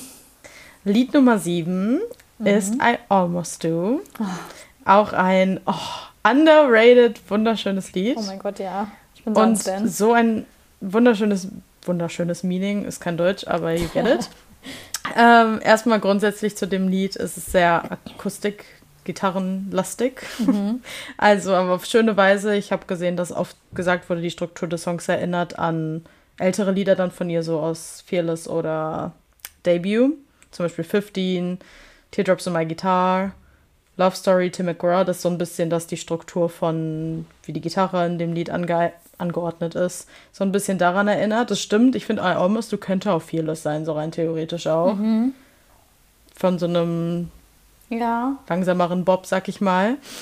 Ähm, grundsätzlich geht es in diesem Lied erstmal I almost do, sagt ja schon einiges so, ich tue es fast. Und darin geht es halt, dass sie über ihren Ex wahrscheinlich singt und die Distanz zwischen den beiden und sich eigentlich danach sehnt, mit der Person zu sprechen, aber es aus Angst von dem, was daraus dann resultiert, nicht tut und sich selber so zurückhalten muss. Ich habe hier irgendwie gesehen, dass sie über die Inspiration des Songs geredet hat und dazu gesagt hat, dass sie es über einen Konflikt geschrieben hat, den man innerlich so mit sich ausübt und fühlt, wenn man jemanden zurücknehmen möchte und es eigentlich nochmal versuchen will, aber man ganz genau weiß, dass man es nicht kann. Und sie hat gesagt, sie musste diesen Song schreiben, um sich abzuhalten, die Person anzurufen. Krass. Das ist auch schon wieder so krass, dass sie so war, okay, nee, stopp, ich muss jetzt hier ein Lied schreiben, weil sonst rufe ich den an. Oh und dann Gott. schreibt sie mal eben so ein Iconic Hit. Okay, danke. Wow. Ähm, mhm. Ich gehe mal ein bisschen auf die Verses ein, weil das ähm, mhm. da auch eh Sachen bei mir geklickt haben, die noch lange nicht geklickt okay, haben. Und zwar Verse 1 startet ja: I bet this time of night you're still up. I bet you're tired from a long hard week. I bet you're sitting in your chair by the window. Das sind alles Sachen, so ich wette, das machst du gerade, weil ich dich kenne. Und da wir erst im Re-Recording das Lied I Bet You Think About Me bekommen haben, mhm. ist es so ein krasser Vergleich nebeneinander, weil das ist ein bisschen, als hätte sie I Bet, weil ich dich so gut kenne, eine traurige Version geschrieben darüber, dass sie sich nicht bei der Person meldet und dann erst später die very angry Version released, so I bet you think about me. Oh mein Gott, stimmt. Also, Weil das ist, in dem Ja. Lied ist es halt noch so voll unschuldig und sie singt das halt so Ja. nebenbei irgendwie. Und danach I bet you think about me, so richtig fuck you. ja, komplett. Es ist so richtig viel mehr resentful, angry, dieses so Bitternis, die man dann später gefühlt hat, aber vielleicht damals, als es noch so mehr innocent war, hat sie das dann released, aber innerlich war sie schon so, I bet you think about me und auch dieses offensichtlich ja, dass dieses I bet in beiden Liedern durchgehend vorkommt. Dann der Chorus ist, and I just wanna tell you, it takes everything in me not to call you. Auch die I takes everything in me. Diese Frau liebt Ja. mit so viel Passion. Ich kenne keinen Total. Menschen, der so sehr an Fairy Tale Romance glaubt wie Taylor Swift. Und ich liebe alles daran. Sie ist kein Hopeless Romantic, sie ist ein Hopeful Romantic, Absolut. wirklich. Komplett. Und Verse 2 singt sie, I bet you think I either moved on or hate you. Because each time you reach out, there's no reply. I bet it never even occurred to you that I can't say hello to you and risk another goodbye. Und diese letzte Line ist, glaube ich, meine Lieblingsline aus dem Lied, dieses That I can't say hello to you and risk another goodbye. Das ist so gut geschrieben. Zu sagen in einem Wort so, wenn ich dir Hallo sage, kann es sein, dass ich dir wieder Tschüss sagen muss. Also So so, hä? Ich meine, das Lied ist inhaltlich eigentlich ziemlich selbsterklärend, wenn man so die Lyrics hört. Ich finde noch wichtig die, die Superior Bridge, nämlich auch der, der Beat, der da so ab, abgeht. Da geht's ab. Und ich finde, da hört man erstmal richtig die Verzweiflung. Also, man hört ja schon die ganze Zeit diesen Kampf, innerlichen Kampf, aber es ist ja sehr so Akustik und, ne, wie es so wäre. Aber ich finde, diese Verzweiflung, dieser Kampf ist richtig in dem, in der Bridge zu hören, wie sie so schreit, so, oh, we made quite a mess, babe. It's probably better off this way. And I confess, baby, in my dreams you're touching my face. Und wie sie das singt, dieses You're touching my face. Das ist so richtig zittrig Wie und kann man so so viele Gefühle in der Stimme zeigen? Nee, komplett. Also, vor allem, sie hat ja in der Sekunde, wo sie das geschrieben hat, halt wirklich daran gedacht, den anzurufen. Das war nicht eine Situation, die sie reflektierend gerade so nach ein paar Jahren schreibt. Das ist in der Sekunde gewesen. Das ist so krass. Ja, das war es eigentlich, außer das letzte Erwähnenswerte ist im Outro, wiederholt sie nochmal das Intro, also den ersten Verse. Aber in der einen Line ändert sie Bet to Hope. I bet You wonder about me, sagt sie dann am Ende, I, hope you wonder about me. Das ist es, glaube ich, was ich Oh gerade mein meine. Gott, es ist stimmt. so, ich weiß, du tust es, aber dann ist es eigentlich wieder dieses Zweifelnde, ist es eigentlich so? Ich hoffe es. Mhm. Eigentlich mega traurig und das äh, halt das Intro auch das Outro ist. Ach, Taylor, Mhm. tut das richtig weh. Nee, ne? Wirklich, Maus. Was hat sie alles. Ich hätte nie, egal wie viel ich in dem Alter gefühlt habe, wie kann man das so in Worte fassen? Das kann nur Taylor Swift, das kann niemand anderes auf dieser Ja, Welt. nee, kann auch nur sie. Nee, auch einfach ein sehr relatable Konzept, finde ich. Also das ist so wieder so ein ganz, ganz spezifischer Moment, wo sie sagt, nee, ich schreibe jetzt einfach ein Drei-Minuten-Lied darüber. Also ich könnte das in einem Satz höchstens ausdrücken, wenn überhaupt. Ja, und auch wieder so ein Konzept, das du nicht oft irgendwo hast. Ich kann- äh, könnte Nee. jetzt nichts anderes sagen. So, natürlich gibt es diese Lieder über What If, das hat Taylor ja auch. Ja. Aber dieses wirklich so von wegen, es ist nicht mal dieses böse so, ich rufe dich nie wieder an wegen dem und dem, nee, sondern ich will eigentlich, aber ich entscheide mich dazu, weil ich muss stark bleiben. Eigentlich richtig empowering, das Lied. Total.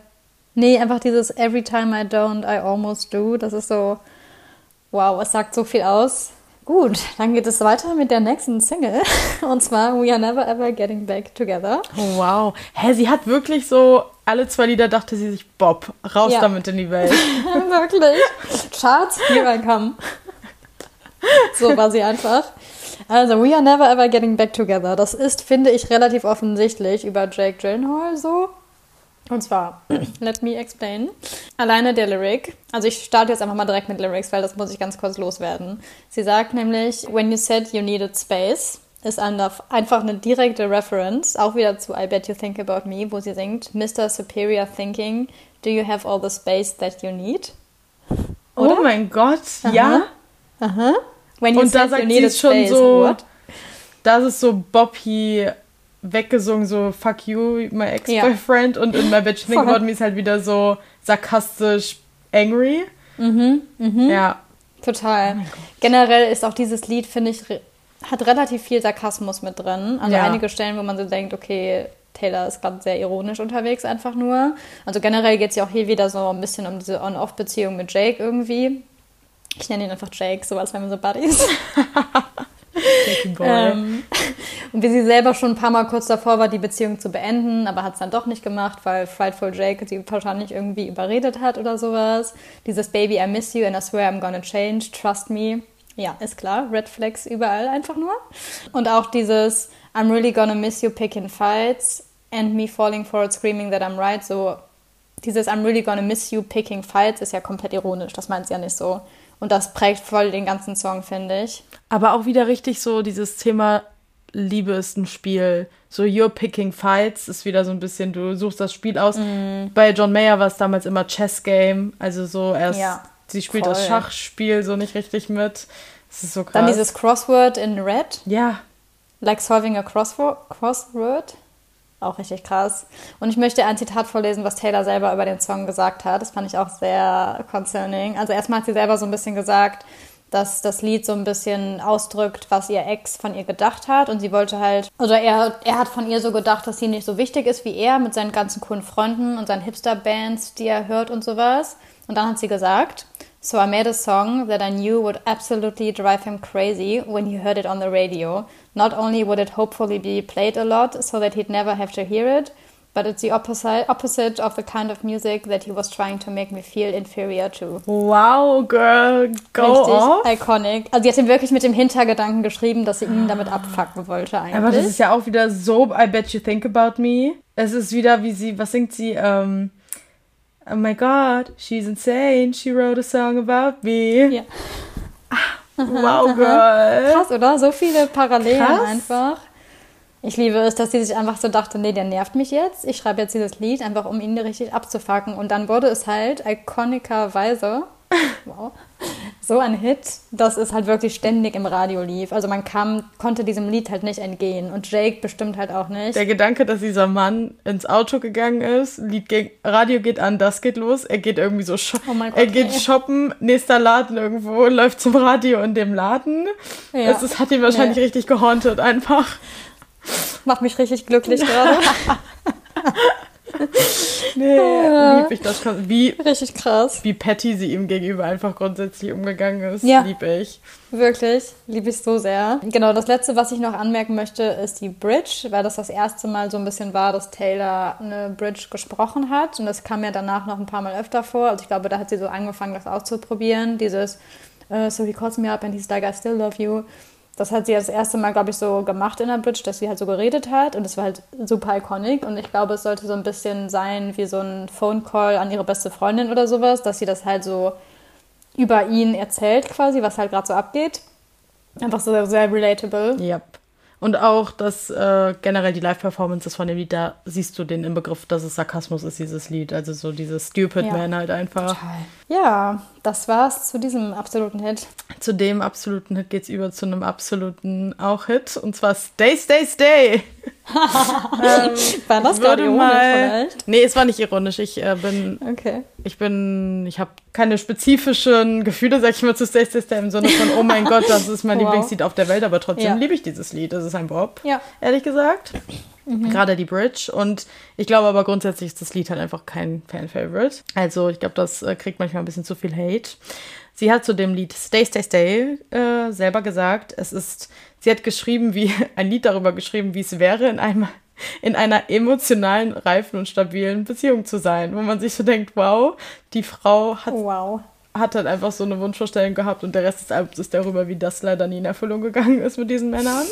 Nein. Hilfe. Ja, inhaltlich so geht es darum, wie es ist, wenn sie einmal diese eine Person findet, dass sie sich wünscht, dass diese Person auch immer bei ihr bleibt, also stay, stay, stay und nicht irgendwie wegläuft, wie es Harry oder Jake oder so getan haben oder sich nicht mehr meldet. Und dass man für die Person da bleibt, die dann so die Liebe deines Lebens ist. Und mhm. die Hidden Message zu diesem Song war einfach Daydreaming about real love. Das ist so richtig und ich wow. finde, das ist ich glaube, viele mögen das Lied wegen den Tönen nicht und das ist auch nicht so ganz meins, weil das ist so ein bisschen, jetzt sage ich wieder ours, aber es ist ja ein bisschen, so, so nenne ich oft childish Sounds. Du weißt, was ich meine bei Stay, Stay, Stay, dieses dim, ja. dim, dim. It's nice to have a friend. Ja, nee. Ähm, einfach gar nicht das Gleiche. Ähm, Doch, komplett. Aber dieses, in dem Lied verstehe ich das, weil es ist, wenn das wirklich dieses Daydreaming about real love, das ist der Inbegriff von dem Sound von so Childhood Daydreaming, wie Liebe im so Märchenfilm aussieht. Einfach total dieses Naive. Genau, ich glaube, das hat sie mit dem gleichen State of Mind geschrieben, wo sie auch Love Story mitgeschrieben hat. So dieses komplett, also wirklich ein bisschen hopeless romantic, so sie hat diese Traumvorstellung von Liebe und von einer Geschichte und wie das abläuft und das kann sie richtig gut schreiben, aber in Reality erlebt sie halt so komplett das Gegenteil einfach. Ja, eins zu eins. Aber dafür finde ich, könnte sie das Lied, hat sie das schon als Secret Song gesungen? Ja, das hat sie doch bei Bonnie und Emily gesungen. Ach stimmt, mhm. weil eigentlich dachte ich mir, wie iconic, ich, als ich die Lyrics durchgegangen bin, wenn sie das jetzt nochmal singen würde, gerade auf Travis bezogen, weil sie singt halt einfach This morning I said we should talk about it, cause I read you should never leave a fight unresolved. That's when you came in wearing a football helmet. Oh mein Gott. And said, okay, let's talk, weil sie jetzt in so einer mature Travis Kelsey Relationship ist und er ist ein oh. Football Player. Wow. Und gerade okay. weil sie das Lied, der Gedanke, dass sie das Lied geschrieben hat vor zehn, über zehn Jahren, daydreaming about real love und jetzt hat sie real love with a boy in a football helmet. Es ist eigentlich sehr süß. Total. Ich lese jetzt eigentlich nur noch mal die Bridge von dem Lied vor, weil die iconic ist. Ja. You took the time to memorize me, my fears, my hopes, my dreams. I just like hanging out with you all the time. Dachte ich auch direkt wieder richtig Friendship. Schon. Das nur dieser Part ist so auch ein Freundschaftslyric oh, irgendwie. Hilfe. Und dann auch all all those times that you didn't leave, it's been occurring to me. I'd like to hang out with you for my whole life. Das ist so, da, da hat sie irgendwie zugesagt von wegen, sie hat gesagt, der Schlüssel to so finding the one is to hang out with them forever. Das ist halt nee. einfach so ein süßer Gedanke, so einfach mit deinem, du hängst für immer halt mit deinem besten Freund rum, ist für sie die Be Bedeutung von finding true love. It's giving I wanna be your endgame. Joseph.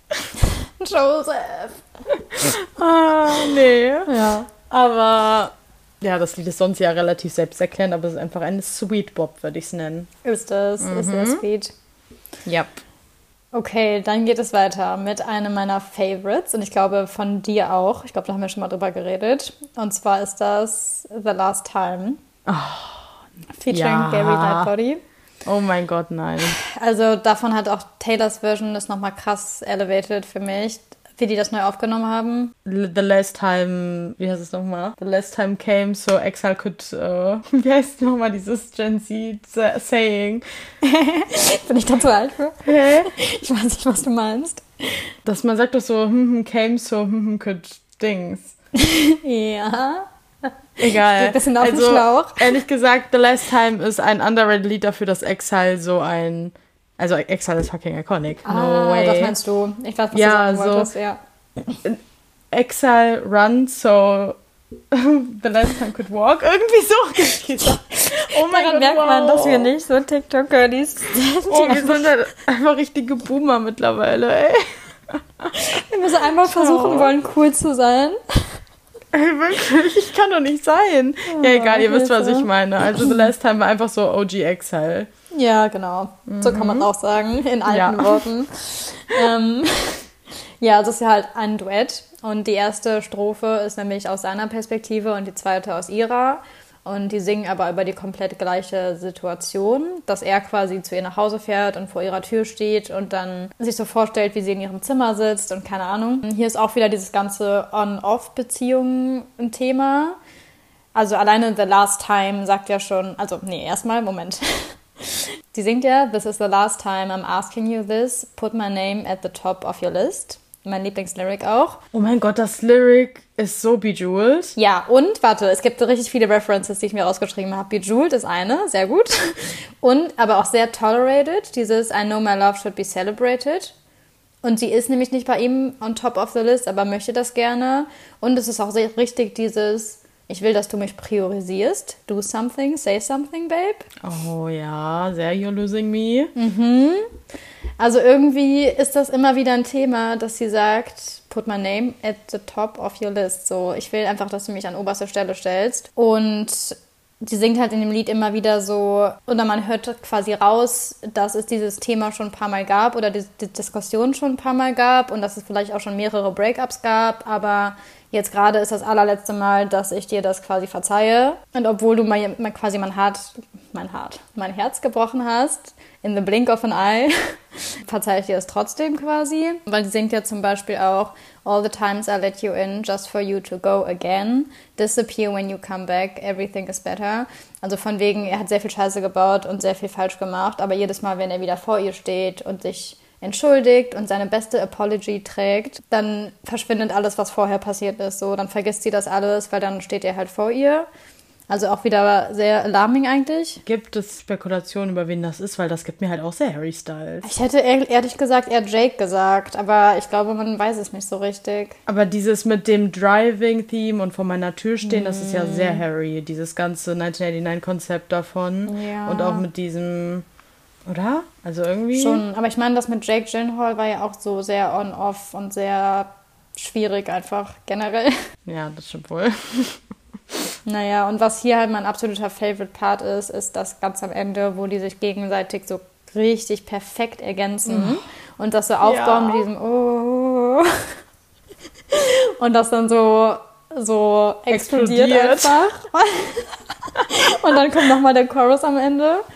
Das ist einfach so, so gut. Also es ist wirklich ein bisschen wie Exile. Ich würde sagen, fast sogar schon besser, so an meiner Opinion. Ich liebe The Last Time einfach so, so sehr. Und das Gibt mir auch richtige Herbst-Vibes irgendwie, obwohl es gar nichts lyrically mit Herbst zu tun hat. Ich habe eins zu eins gerade das gleiche gedacht. Nein.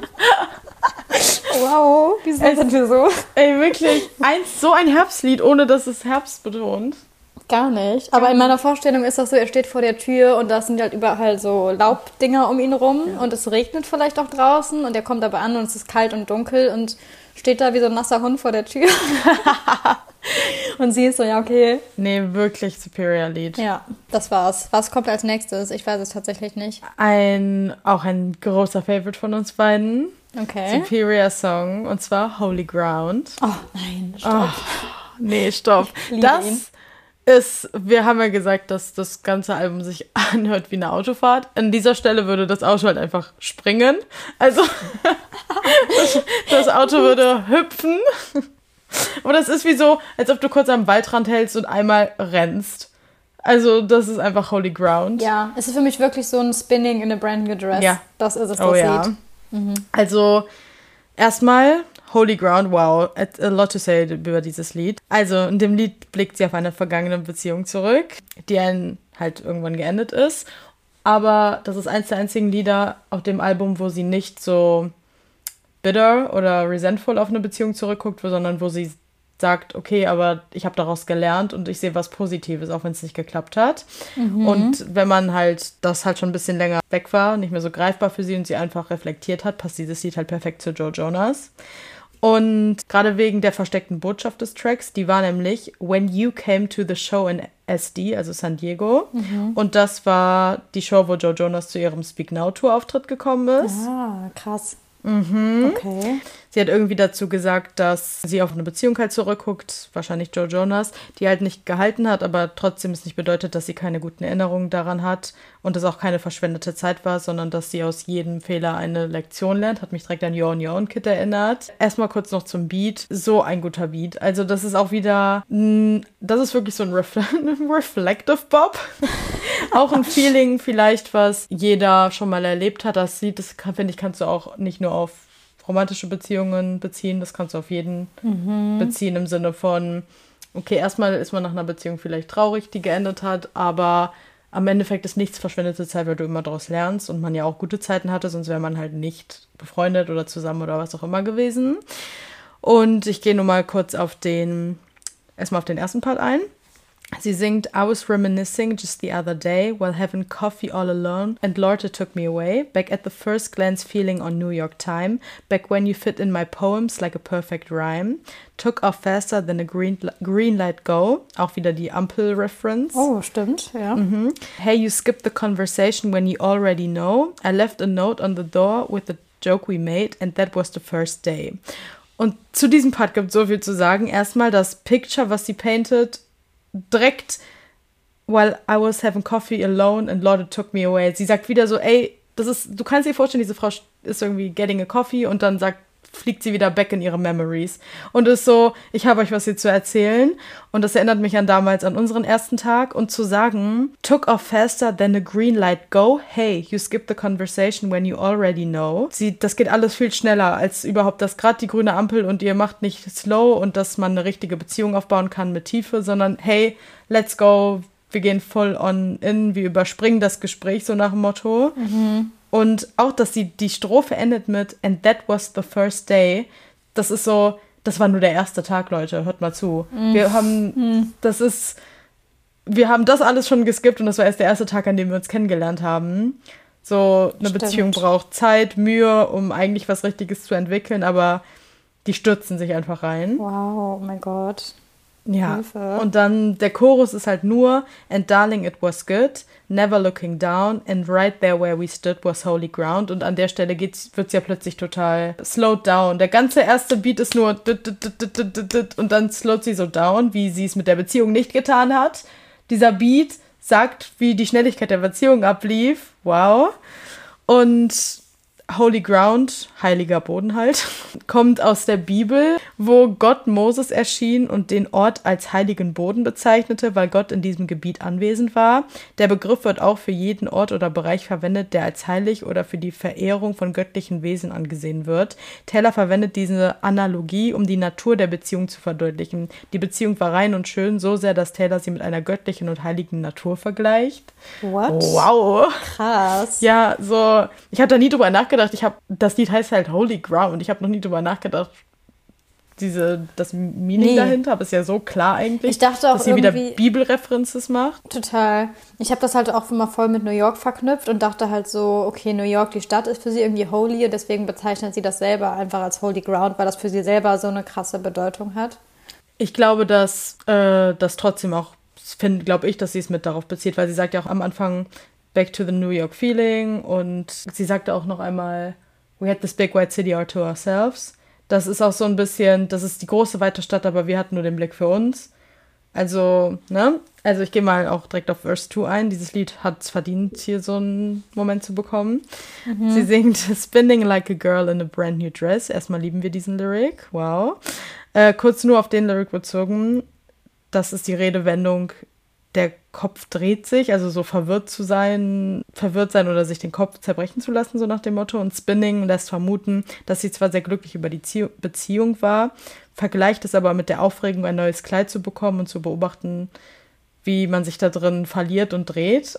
Mhm. So. Krass, wow. Nehmen diese Vergleiche immer. Sie singt das auch in Come Back Be Here, was auch auf dem Album ist und wir im nächsten Teil drauf eingehen. Da singt sie nämlich ähm, Spinning faster than the plane that took you. Das singt sie dort, auch darauf bezogen. Wow, stimmt. Wieder so dieses, ich mhm. verliere dich, I'm spinning, ich bin verwirrt. Und sie singt in, so richtig gefährlich eigentlich. bei Folklore in Mirrorball und da macht es so krass singen. Sie singt Spinning in my highest heels, love, shining just for you. Mhm. Es hat immer eigentlich ein trauriger Meaning in diesem Spinning drin. Stimmt. Ja. Also ist ja auch logisch, also sich so ewig zu spinnen, da wird einem halt auch schwindelig. Das ist einfach auch nicht geil. Ja, nee, ist es auch nicht. Es ist so dieses Aufregende und man denkt so, ein Girl, das sich in so einem Kleid dreht, aber eigentlich verlierst du dich da gerade drin und dir wird schwindelig mhm. von dieser Beziehung. So eine Spirale ja. einfach. Oder halt immer nur, damit du so mittel, wie bei Mirrorball, dann, wo es dann nicht um Liebe geht, ja. sondern um dieses, hey, damit ich im Mittelpunkt bleibe, bin ich hier wie. Ja, zu entertain. Genau, so to entertain. Ja, warte, dann singen sie halt noch, we had this big white city all to ourselves. We blocked the noise with the sound of I need you, and that was the first time I had something to lose.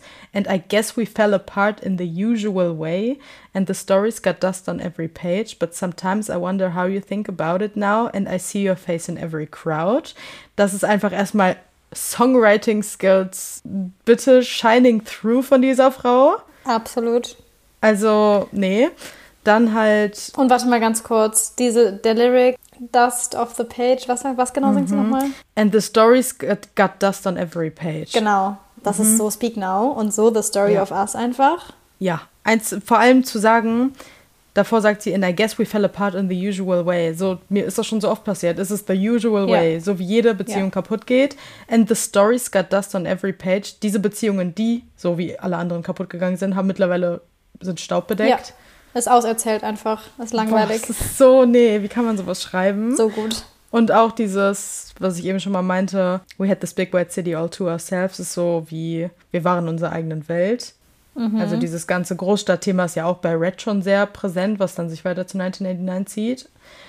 Ist auch concerning eigentlich, dass das auch schon sehr so New York-lastig teilweise ist, das Album. Zu dem Stadtlyric habe ich noch geschrieben, die Stadt, grundsätzlich gerade New York, scheint so groß, endlos zu sein, aber für sie gibt es nur die Person, die sie liebt.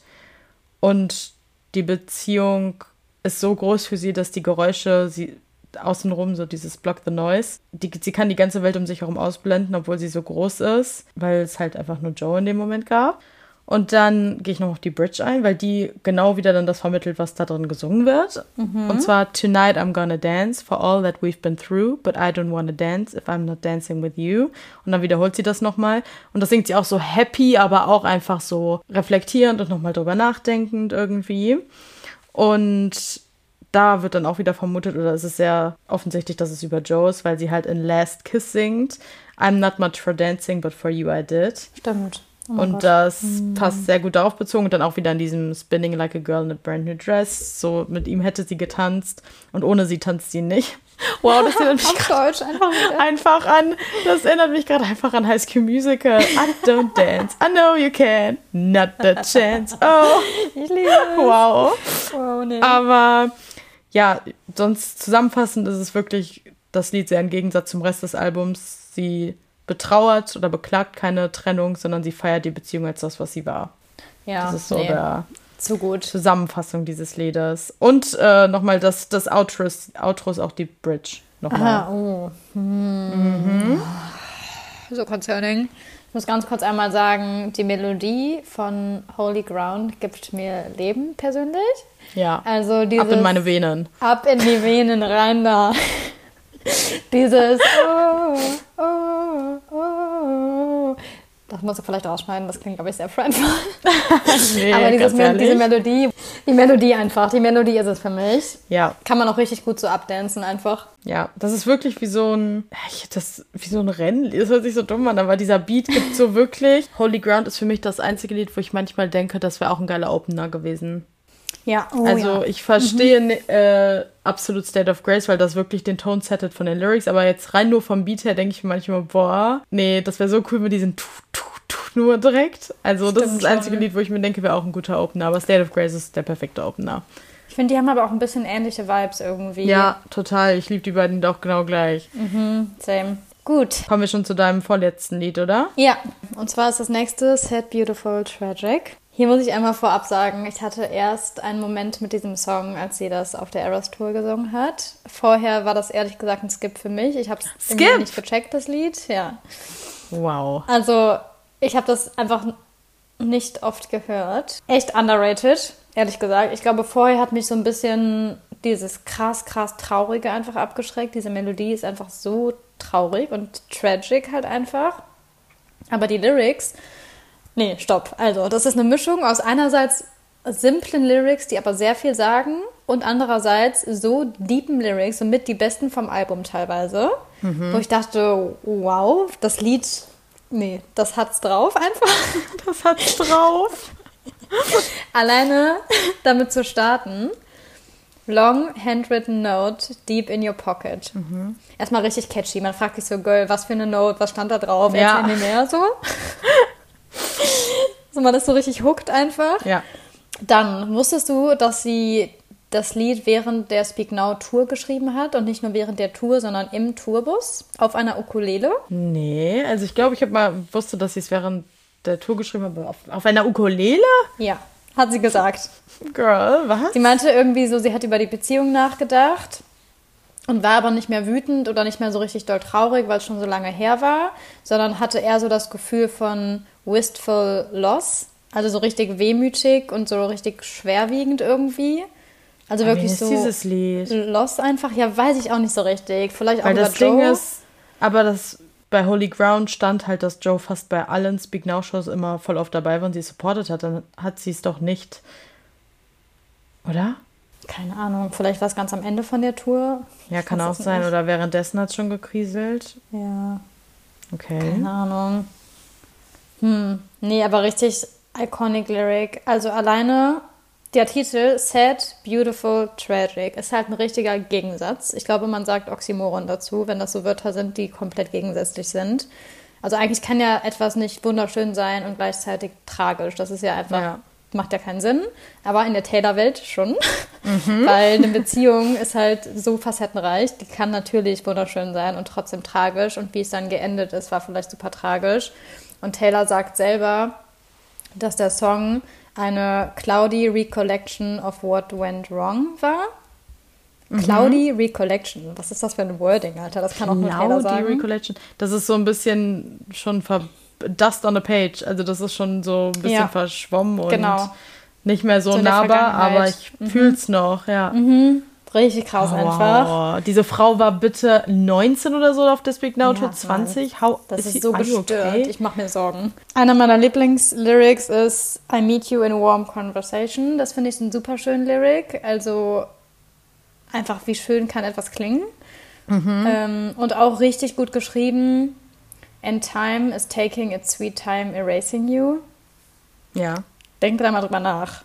Zeit nimmt sich die Zeit dich rauszulöschen, rauszuradieren. Da möchte ich auch noch einmal ganz kurz die Bridge erwähnen, weil die da so einzelne Wörter aneinander reiten. Das sind alles so Wörter, die halt die Be Beziehung beschreiben. Also sie singt halt Distance, Timing, Breakdown, Fighting, Silence. Erstmal diese Wörter. Da weiß man schon so, oh, da ging sehr viel falsch einfach. Da ist einiges nicht gut gelaufen. Und dann The train runs off its tracks. Was für eine gute Metapher. Der Zug entgleist einfach. Und dann aber kiss me, try to fix it. Could you just try to listen? Hang up, give up. For the life of us, we can't get back. Das ist so Champion Problems ein bisschen. Dieses oh, ja. Silence, the train runs off the track. Und das hat, denke ich, oh. nämlich schon am Anfang. Long handwritten note deep in your pocket ist ein bisschen so Oh. Du, you got your ring in your pocket, so mhm, Champagne Problems stimmt. mäßig. Stimmt. Also hat eigentlich so inhaltlich, also natürlich war es auch sad, beautiful, tragic, aber ja. das ist ja nicht inhaltlich das gleiche oder aus der gleichen Perspektive, aber so ein bisschen das Bild, was sie damit malt mhm. und auch mhm. der, die Melodie ist sehr so folklore-evermorig. Ja. ja, schon, schon. Ja. Ich glaube, was mich halt früher immer so ein bisschen an dem Lied gestört hat oder weswegen ich es geskippt habe, war, dass sie sehr oft wiederholt. We had a sad, beautiful, beautiful magic love there. What a sad, beautiful, tragic love affair. Und das wiederholt sie so richtig oft und es klingt manchmal so ein bisschen eintönig fast oder keine Ahnung. Ich habe es früher einfach nicht appreciated. Jetzt inzwischen höre ich das Lied voll gerne, ähm, weil das Writing davon einfach viel zu gut ist. Man kann das nicht ignorieren. Ich glaube aber, du bist nicht die Einzige, die das Lied auf lange nicht auf dem Schirm hatten hm. oder immer noch nicht haben. Ja. Das ist, glaube ich, nicht, was viele vergessen, sadly. Ja. Sad, very die... sad, beautiful, tragic. Wirklich. Nee, aber Leute, wenn ihr das nicht auf der Eras Tour geguckt habt, dann guckt euch die Performance an. Das war so gut. Das war life-altering einfach. Und es war auch kurz nach Joe Break, dem Joe Breakup, ja. oder? Oh Gott, nee. Zu viel. Nee. Okay, warte mal, kommt jetzt etwa Track 13? Ja, Track 13 ist mein Favorite Track von diesem Album und zwar The Lucky One. Mm, okay, ja. Let's go. Nein, erstmal, dass es Track 13 ist, ist ehrlich gesagt very concerning, weil das das einzige Lied ist, wo es nicht um Liebe, oder? Ist das auf dem Album? Ja. Ist das einzige Lied, was mm. sehr persönlich ist, würde ich sagen. Stimmt. Und, und gerade Track Fame? 13, mm. Wenn sie sagen würde, okay, das Lied könnte man auch auf sie beziehen, ist es sehr passend so auf finde ich, als Track 13. Mhm. Und zwar erstmal The Lucky One ist auch der Titel schon sarkastisch oder nicht sarkastisch, sondern schon. Ja, so ein bisschen in so Anführungsstrichen The Lucky One, wie man es sehen will, aus welcher Perspektive. So Leute sagen dir, du bist The Lucky One, aber bist du es wirklich? Mhm. Und zwar handelt das Lied von einem Star generell, der allem ausgesetzt ist, was einem Star ausgesetzt ist, Paparazzis, Boulevard, Presse, Licht, Kamera, was auch immer. Man weiß nicht ganz, ob sie damals jemanden hatte, über den sie speziell geschrieben hat. es gab irgendwie von wegen Joni Mitchell oder so, dass da viele Leute mhm, spekuliert genau. haben, weil mhm. da einiges gepasst hat, aber im Endeffekt weiß man es nicht so wirklich. Und zwar geht es darum, dass jemand hat den Status, den Taylor Swift aktuell in der Welt hat. Das Sternchen einfach schlechthin, Hollywood-Sternchen. Und nachdem zum Beispiel gibt es irgendeinen Artikel oder irgendein Geheimnis wurde der Welt bewusst und dann ein bisschen fällt die Reputation. Krass eigentlich, dass dieses Lied da war. Ja, The Lucky One ist komplett sie dann in Reputation geworden. Ja. Das ist so krass. Eigentlich Total. eher noch 1989, weil da war sie ja wirklich noch das the peak of her career zu dem Zeitpunkt damals. Und dann handelt es halt nicht von dem Downfall, sondern dass dieser Star sich dazu entscheidet, diese komplette Welt hinter sich zu lassen, wegzieht und niemand weiß, wohin sie gegangen ist. Der Song endet damit, dass Taylor versteht, warum dieser Star den Weg gewählt hat und dass Taylor das Gefühl hat, dass sie selber irgendwann The Lucky One wird, was so krass ist, weil sie ist halt jetzt gerade genau an dem Level Fame, über den sie dort singt. Mhm. Aber wir gehen jetzt mal ein bisschen auf die Lyrics ein und zwar habe ich hier einmal Erstmal noch kurz zu dem Lied generell, wie krass, dass sie es geschrieben hat und es dann geworden ist. Also es ist ja nicht so, als wäre sie zu dem Zeitpunkt nicht schon ein Sternchen gewesen und es war so Taylor Swift, aber trotzdem gab es da Leute, die auf der gleichen, auf dem gleichen Ebene waren, sag ich mal, oder viel so diese Disney-Stars alle waren. Es gab viel auf dem Markt, sag ich mal, auf dem Markt. ja. Ähm, gab es. Aber jetzt ist es Taylor Swift, ist Taylor fucking Swift so und wir wissen alle, was ich damit so gerade meine. Es ist nicht greifbar, wie diese Frau bekannt ist und mhm. die sogar mehr das Level Fame erreicht hat als wahrscheinlich die Person, über die sie dieses Lied geschrieben hat. Mhm. Wow. Aber Teller, bitte geh nicht. Also nee, bitte don't. Aber auch irgendwie krass. Ich meine, irgendwann machen wir noch einen Folklore-Breakdown und da gibt es das Lied The Lakes. Ich wollte es auch und sagen. Ja. Der Gedanke, dass für Taylor halt wahrscheinlich The Lakes der Ort wäre, an den sie abhauen würde. Wow. Okay, wir reden erstmal, ich habe einen Lyric aus Pre-Chorus, äh, aus dem ersten Pre-Chorus, und zwar Another name goes up in lights, like diamonds in the sky. Und das ist erstmal halt der Inbegriff von eine andere Person ist berühmt geworden und man ist selber nichts mehr Besonderes. Das ist sehr doll auch Nothing New, was auf dem Album oh, ja. dann später in den Void-Tracks kam. Und zwar so dieses Gefühl von, okay, ich bin jetzt nicht mehr, also dieses stetige Gefühl von, oh Gott, mein Level von Fame kann jederzeit schwinden und dann kommt das nächste Sternchen und ich bin nicht mehr so relevant. Ich glaube, das muss wirklich auch generell hart sein, gerade als Frau in diesem Business. Unvorstellbar. Und dieses Gefühl von jeden Tag werden mehr und mehr Menschen bekannt und dass die Person, über die sie singt, das Gefühl hat, so langsam zu verblassen. Und krass fand ich, da habe ich nie drüber nachgedacht, sie singt Another Name Goes Up in Lights Like Diamonds in the Sky, dass es der Gegenzug von dem Lied Diamonds von Rihanna ist. Oh. Das ist ja auch kurz vorher Stimmt. zu der Zeit rausgekommen Hilfe. und sie singt, das ist eine Anspielung darauf und zwar Rihanna sagt in ihrem Lied Shine Bright Tonight, You're Beautiful Like Diamonds in the Sky, irgendwie sowas, mhm, oder We're mhm. Beautiful Like Diamonds in the Sky. Und Taylor benutzt einfach diesen Lyric, um zu sagen, um genau den negativen Aspekt des Ruhms zu zeigen, während Rihanna den positiven zeigt. Das ist sehr, sehr Stimmt. very good. Wow. Ja. Noch ein anderer Part, ich glaube, das ist, ist das der Verse 2. Ich habe hier leider vergessen dazu zu schreiben.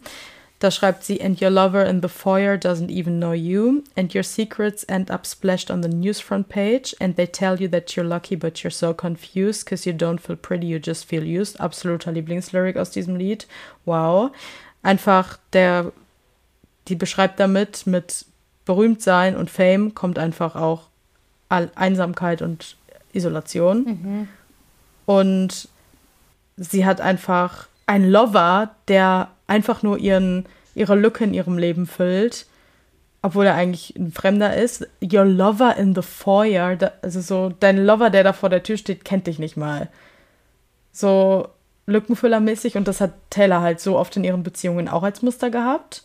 Das ist so ein bisschen nach dem Motto, das ist irgendein Lover, den sie, die kennen sich eigentlich richtig, aber trotzdem end, it ends up on the newsfront page einfach. Also es ist so, Taylor codet selber dieses ganze Lied, ohne dass Taylor schon über sich gesungen hat. Genau, und dann in Verse 3 singt sie, It was a few years later. Also das ist dann schon, nachdem dieser Star abgehauen ist und aus dieser Welt verschwunden ist. Mhm. It was a few years later I showed up here and they still tell the legend of how you disappeared, how you took the money and your dignity and got the hell out. They say you bought a bunch of land somewhere, chose the Rose Garden over Madison Square, and it took some time, but I understand it now.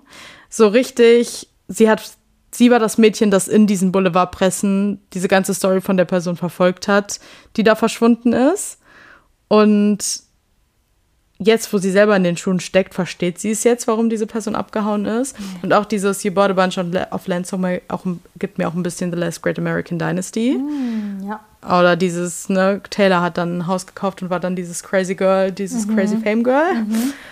Und ja, nochmal zu dem Verse. Die Protagonistin des Songs verschwindet halt endgültig auf der Öffentlichkeit, um ihren Werten treu zu bleiben, statt Ruhm und Erfolg nachzujagen. Obwohl es weitgehend fiktiv zu sein scheint, gibt es eine interessante Verbindung zu Taylors Leben selber.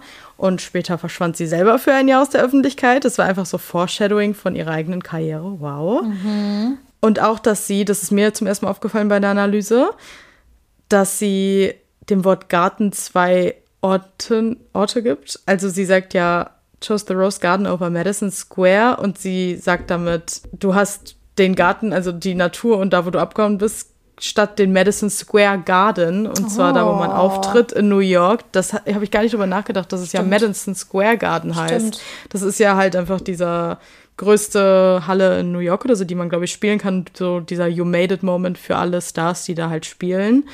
Da habe ich nie drüber nachgedacht, dass sie nee, halt einfach auch deswegen auch Madison Square benutzt hat. Ja. ja. Und Krass. ja, genau da habe ich nur geschrieben, die beiden Gärten sind polare Gegensätze. Friedlicher Rosengarten steht im Gegensatz zu chaotischen und lauten Madison Square Garten in Mitte von Manhattan. Mhm. Ich finde es ein bisschen concerning, dass sie in dem Alter schon diese ganzen Thoughts hatte. Sie war gerade mal in ihrer Red Era und da war die ja Anfang 20 irgendwie. Und dass sie da schon so drüber nachgedacht hat, all the young things that line up to take your place und sowas. Vor allem finde ich krass, dass als Nothing New, das Re-Recording halt, die in den Volt-Tracks das Lied rauskam, wir alle so waren, oh mein Gott, sie hatte schon diese Gedanken und oh mein Gott. Aber hä, The Lucky One gab es immer und wir haben einfach nicht gecheckt, sie hatte das auch schon öffentlich, diese Gedanken zu den Total. vor zehn Jahren. Mhm. So. Ich meine, Nothing New ist nochmal so ein bisschen mehr spilled out einfach, so richtig ja. in your face. Aber in The Lucky One steckt das eigentlich auch schon drin. Ja, total. Da, da nutzt sie einfach nur eine Person, der es schon passiert ist, um so ja wiederzuspiegeln, während Nothing New sie ja schon die Person ist und da schon mhm. die nächste junge Person kommt und wants to take her place so.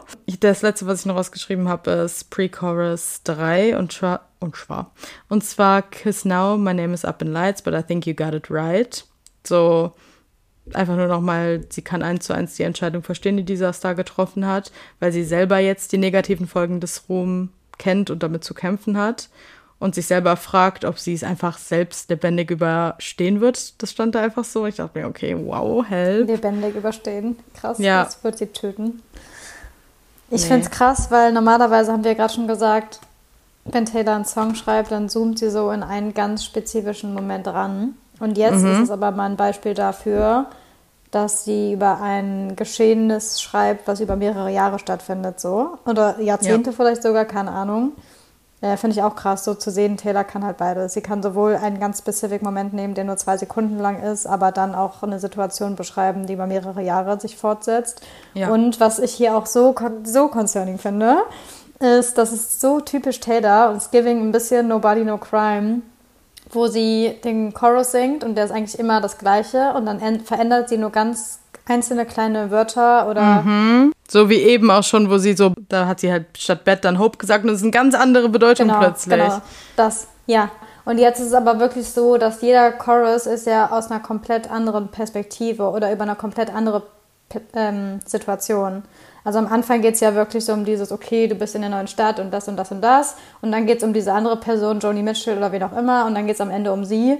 Das ist so, es sind die gleichen Lyrics, aber es ist ein komplett anderes Meaning. Und das ist so, macht sie so oft in so vielen Liedern. Und deswegen passt so gut The Last Great American Dynasty zu The Lucky One, Stimmt. weil das ist halt ja. halt auch Changing Perspectives. Das ist erstmal jemand singt über eine Mad Woman, die irgendwie in ein Haus eingezogen ist und alle reden über sie schlecht und dann war sie die Person, die in dieses Haus gezogen ist und das gemacht hat. Also es ist eigentlich super similar, die beiden Lieder. Das kann sie voll gut einfach. Und deswegen meine ich auch gerade Nobody No Crime, weil sie da auch, auch singt, They think she did it and I think he did it. Ja. Und sie sagt immer das Gleiche, aber es hat ein komplett anderes Meaning ja. eigentlich. Das ist wirklich so richtig äh, Storytelling, weil andere ja. Poplieder oder das ist jetzt ja kein Poplied so, aber andere Lieder sind oft einfach immer der gleiche Chorus und dann so ein bisschen Info mittendrin, aber sie erzählt halt Geschichten. Sie ist zu viel für mich, die Frau. Nee, für mich auch.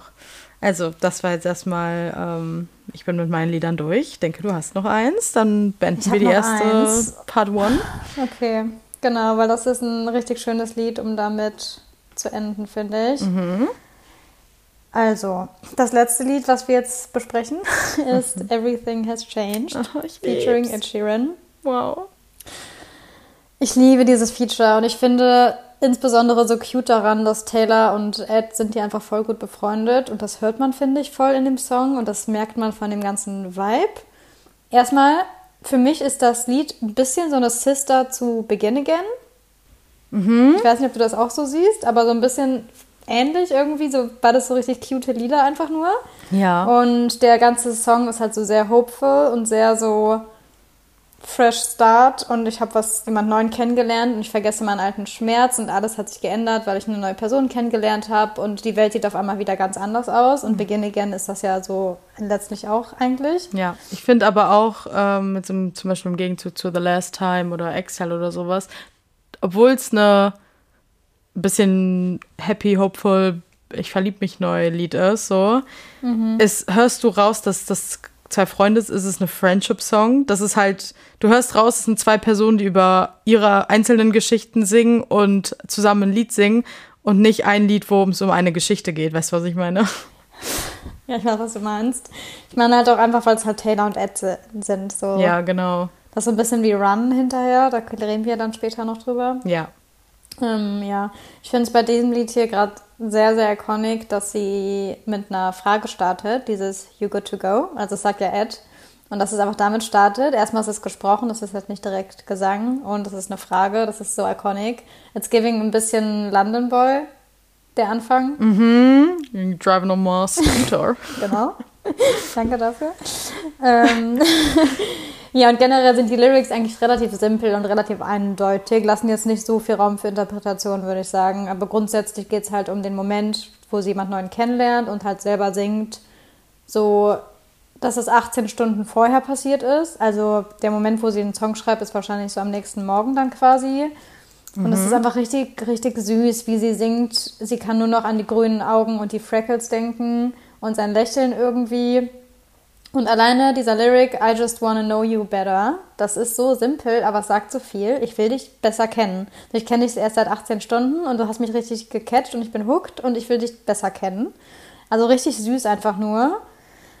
Mein absoluter Lieblingslyric, den ich mir gern tätowieren möchte, also werde ich nicht, aber könnte ich, ist And your eyes look like coming home. Wie schön oh, ist ja. das bitte? Nein, wie schön. All I know is we said hello and your eyes look like coming home. Das wow, so das ist einfach richtig junge Liebe auf den ersten Blick mäßig, mhm. so. Nee, sich einfach nee, so in den Augen von jemandem nee. verlieren, so richtig lange ja. angucken und so. Du bist einfach zu Hause für mich. Ich komme nach Hause, wenn ich dich angucke. Das ist einfach, nee, kann ich direkt weinen. Ja, so relativ simpel und sie listet so ein bisschen so ein paar Sachen auf, die eigentlich relativ selbstverständlich sind. Sowas wie All I know is you held the door.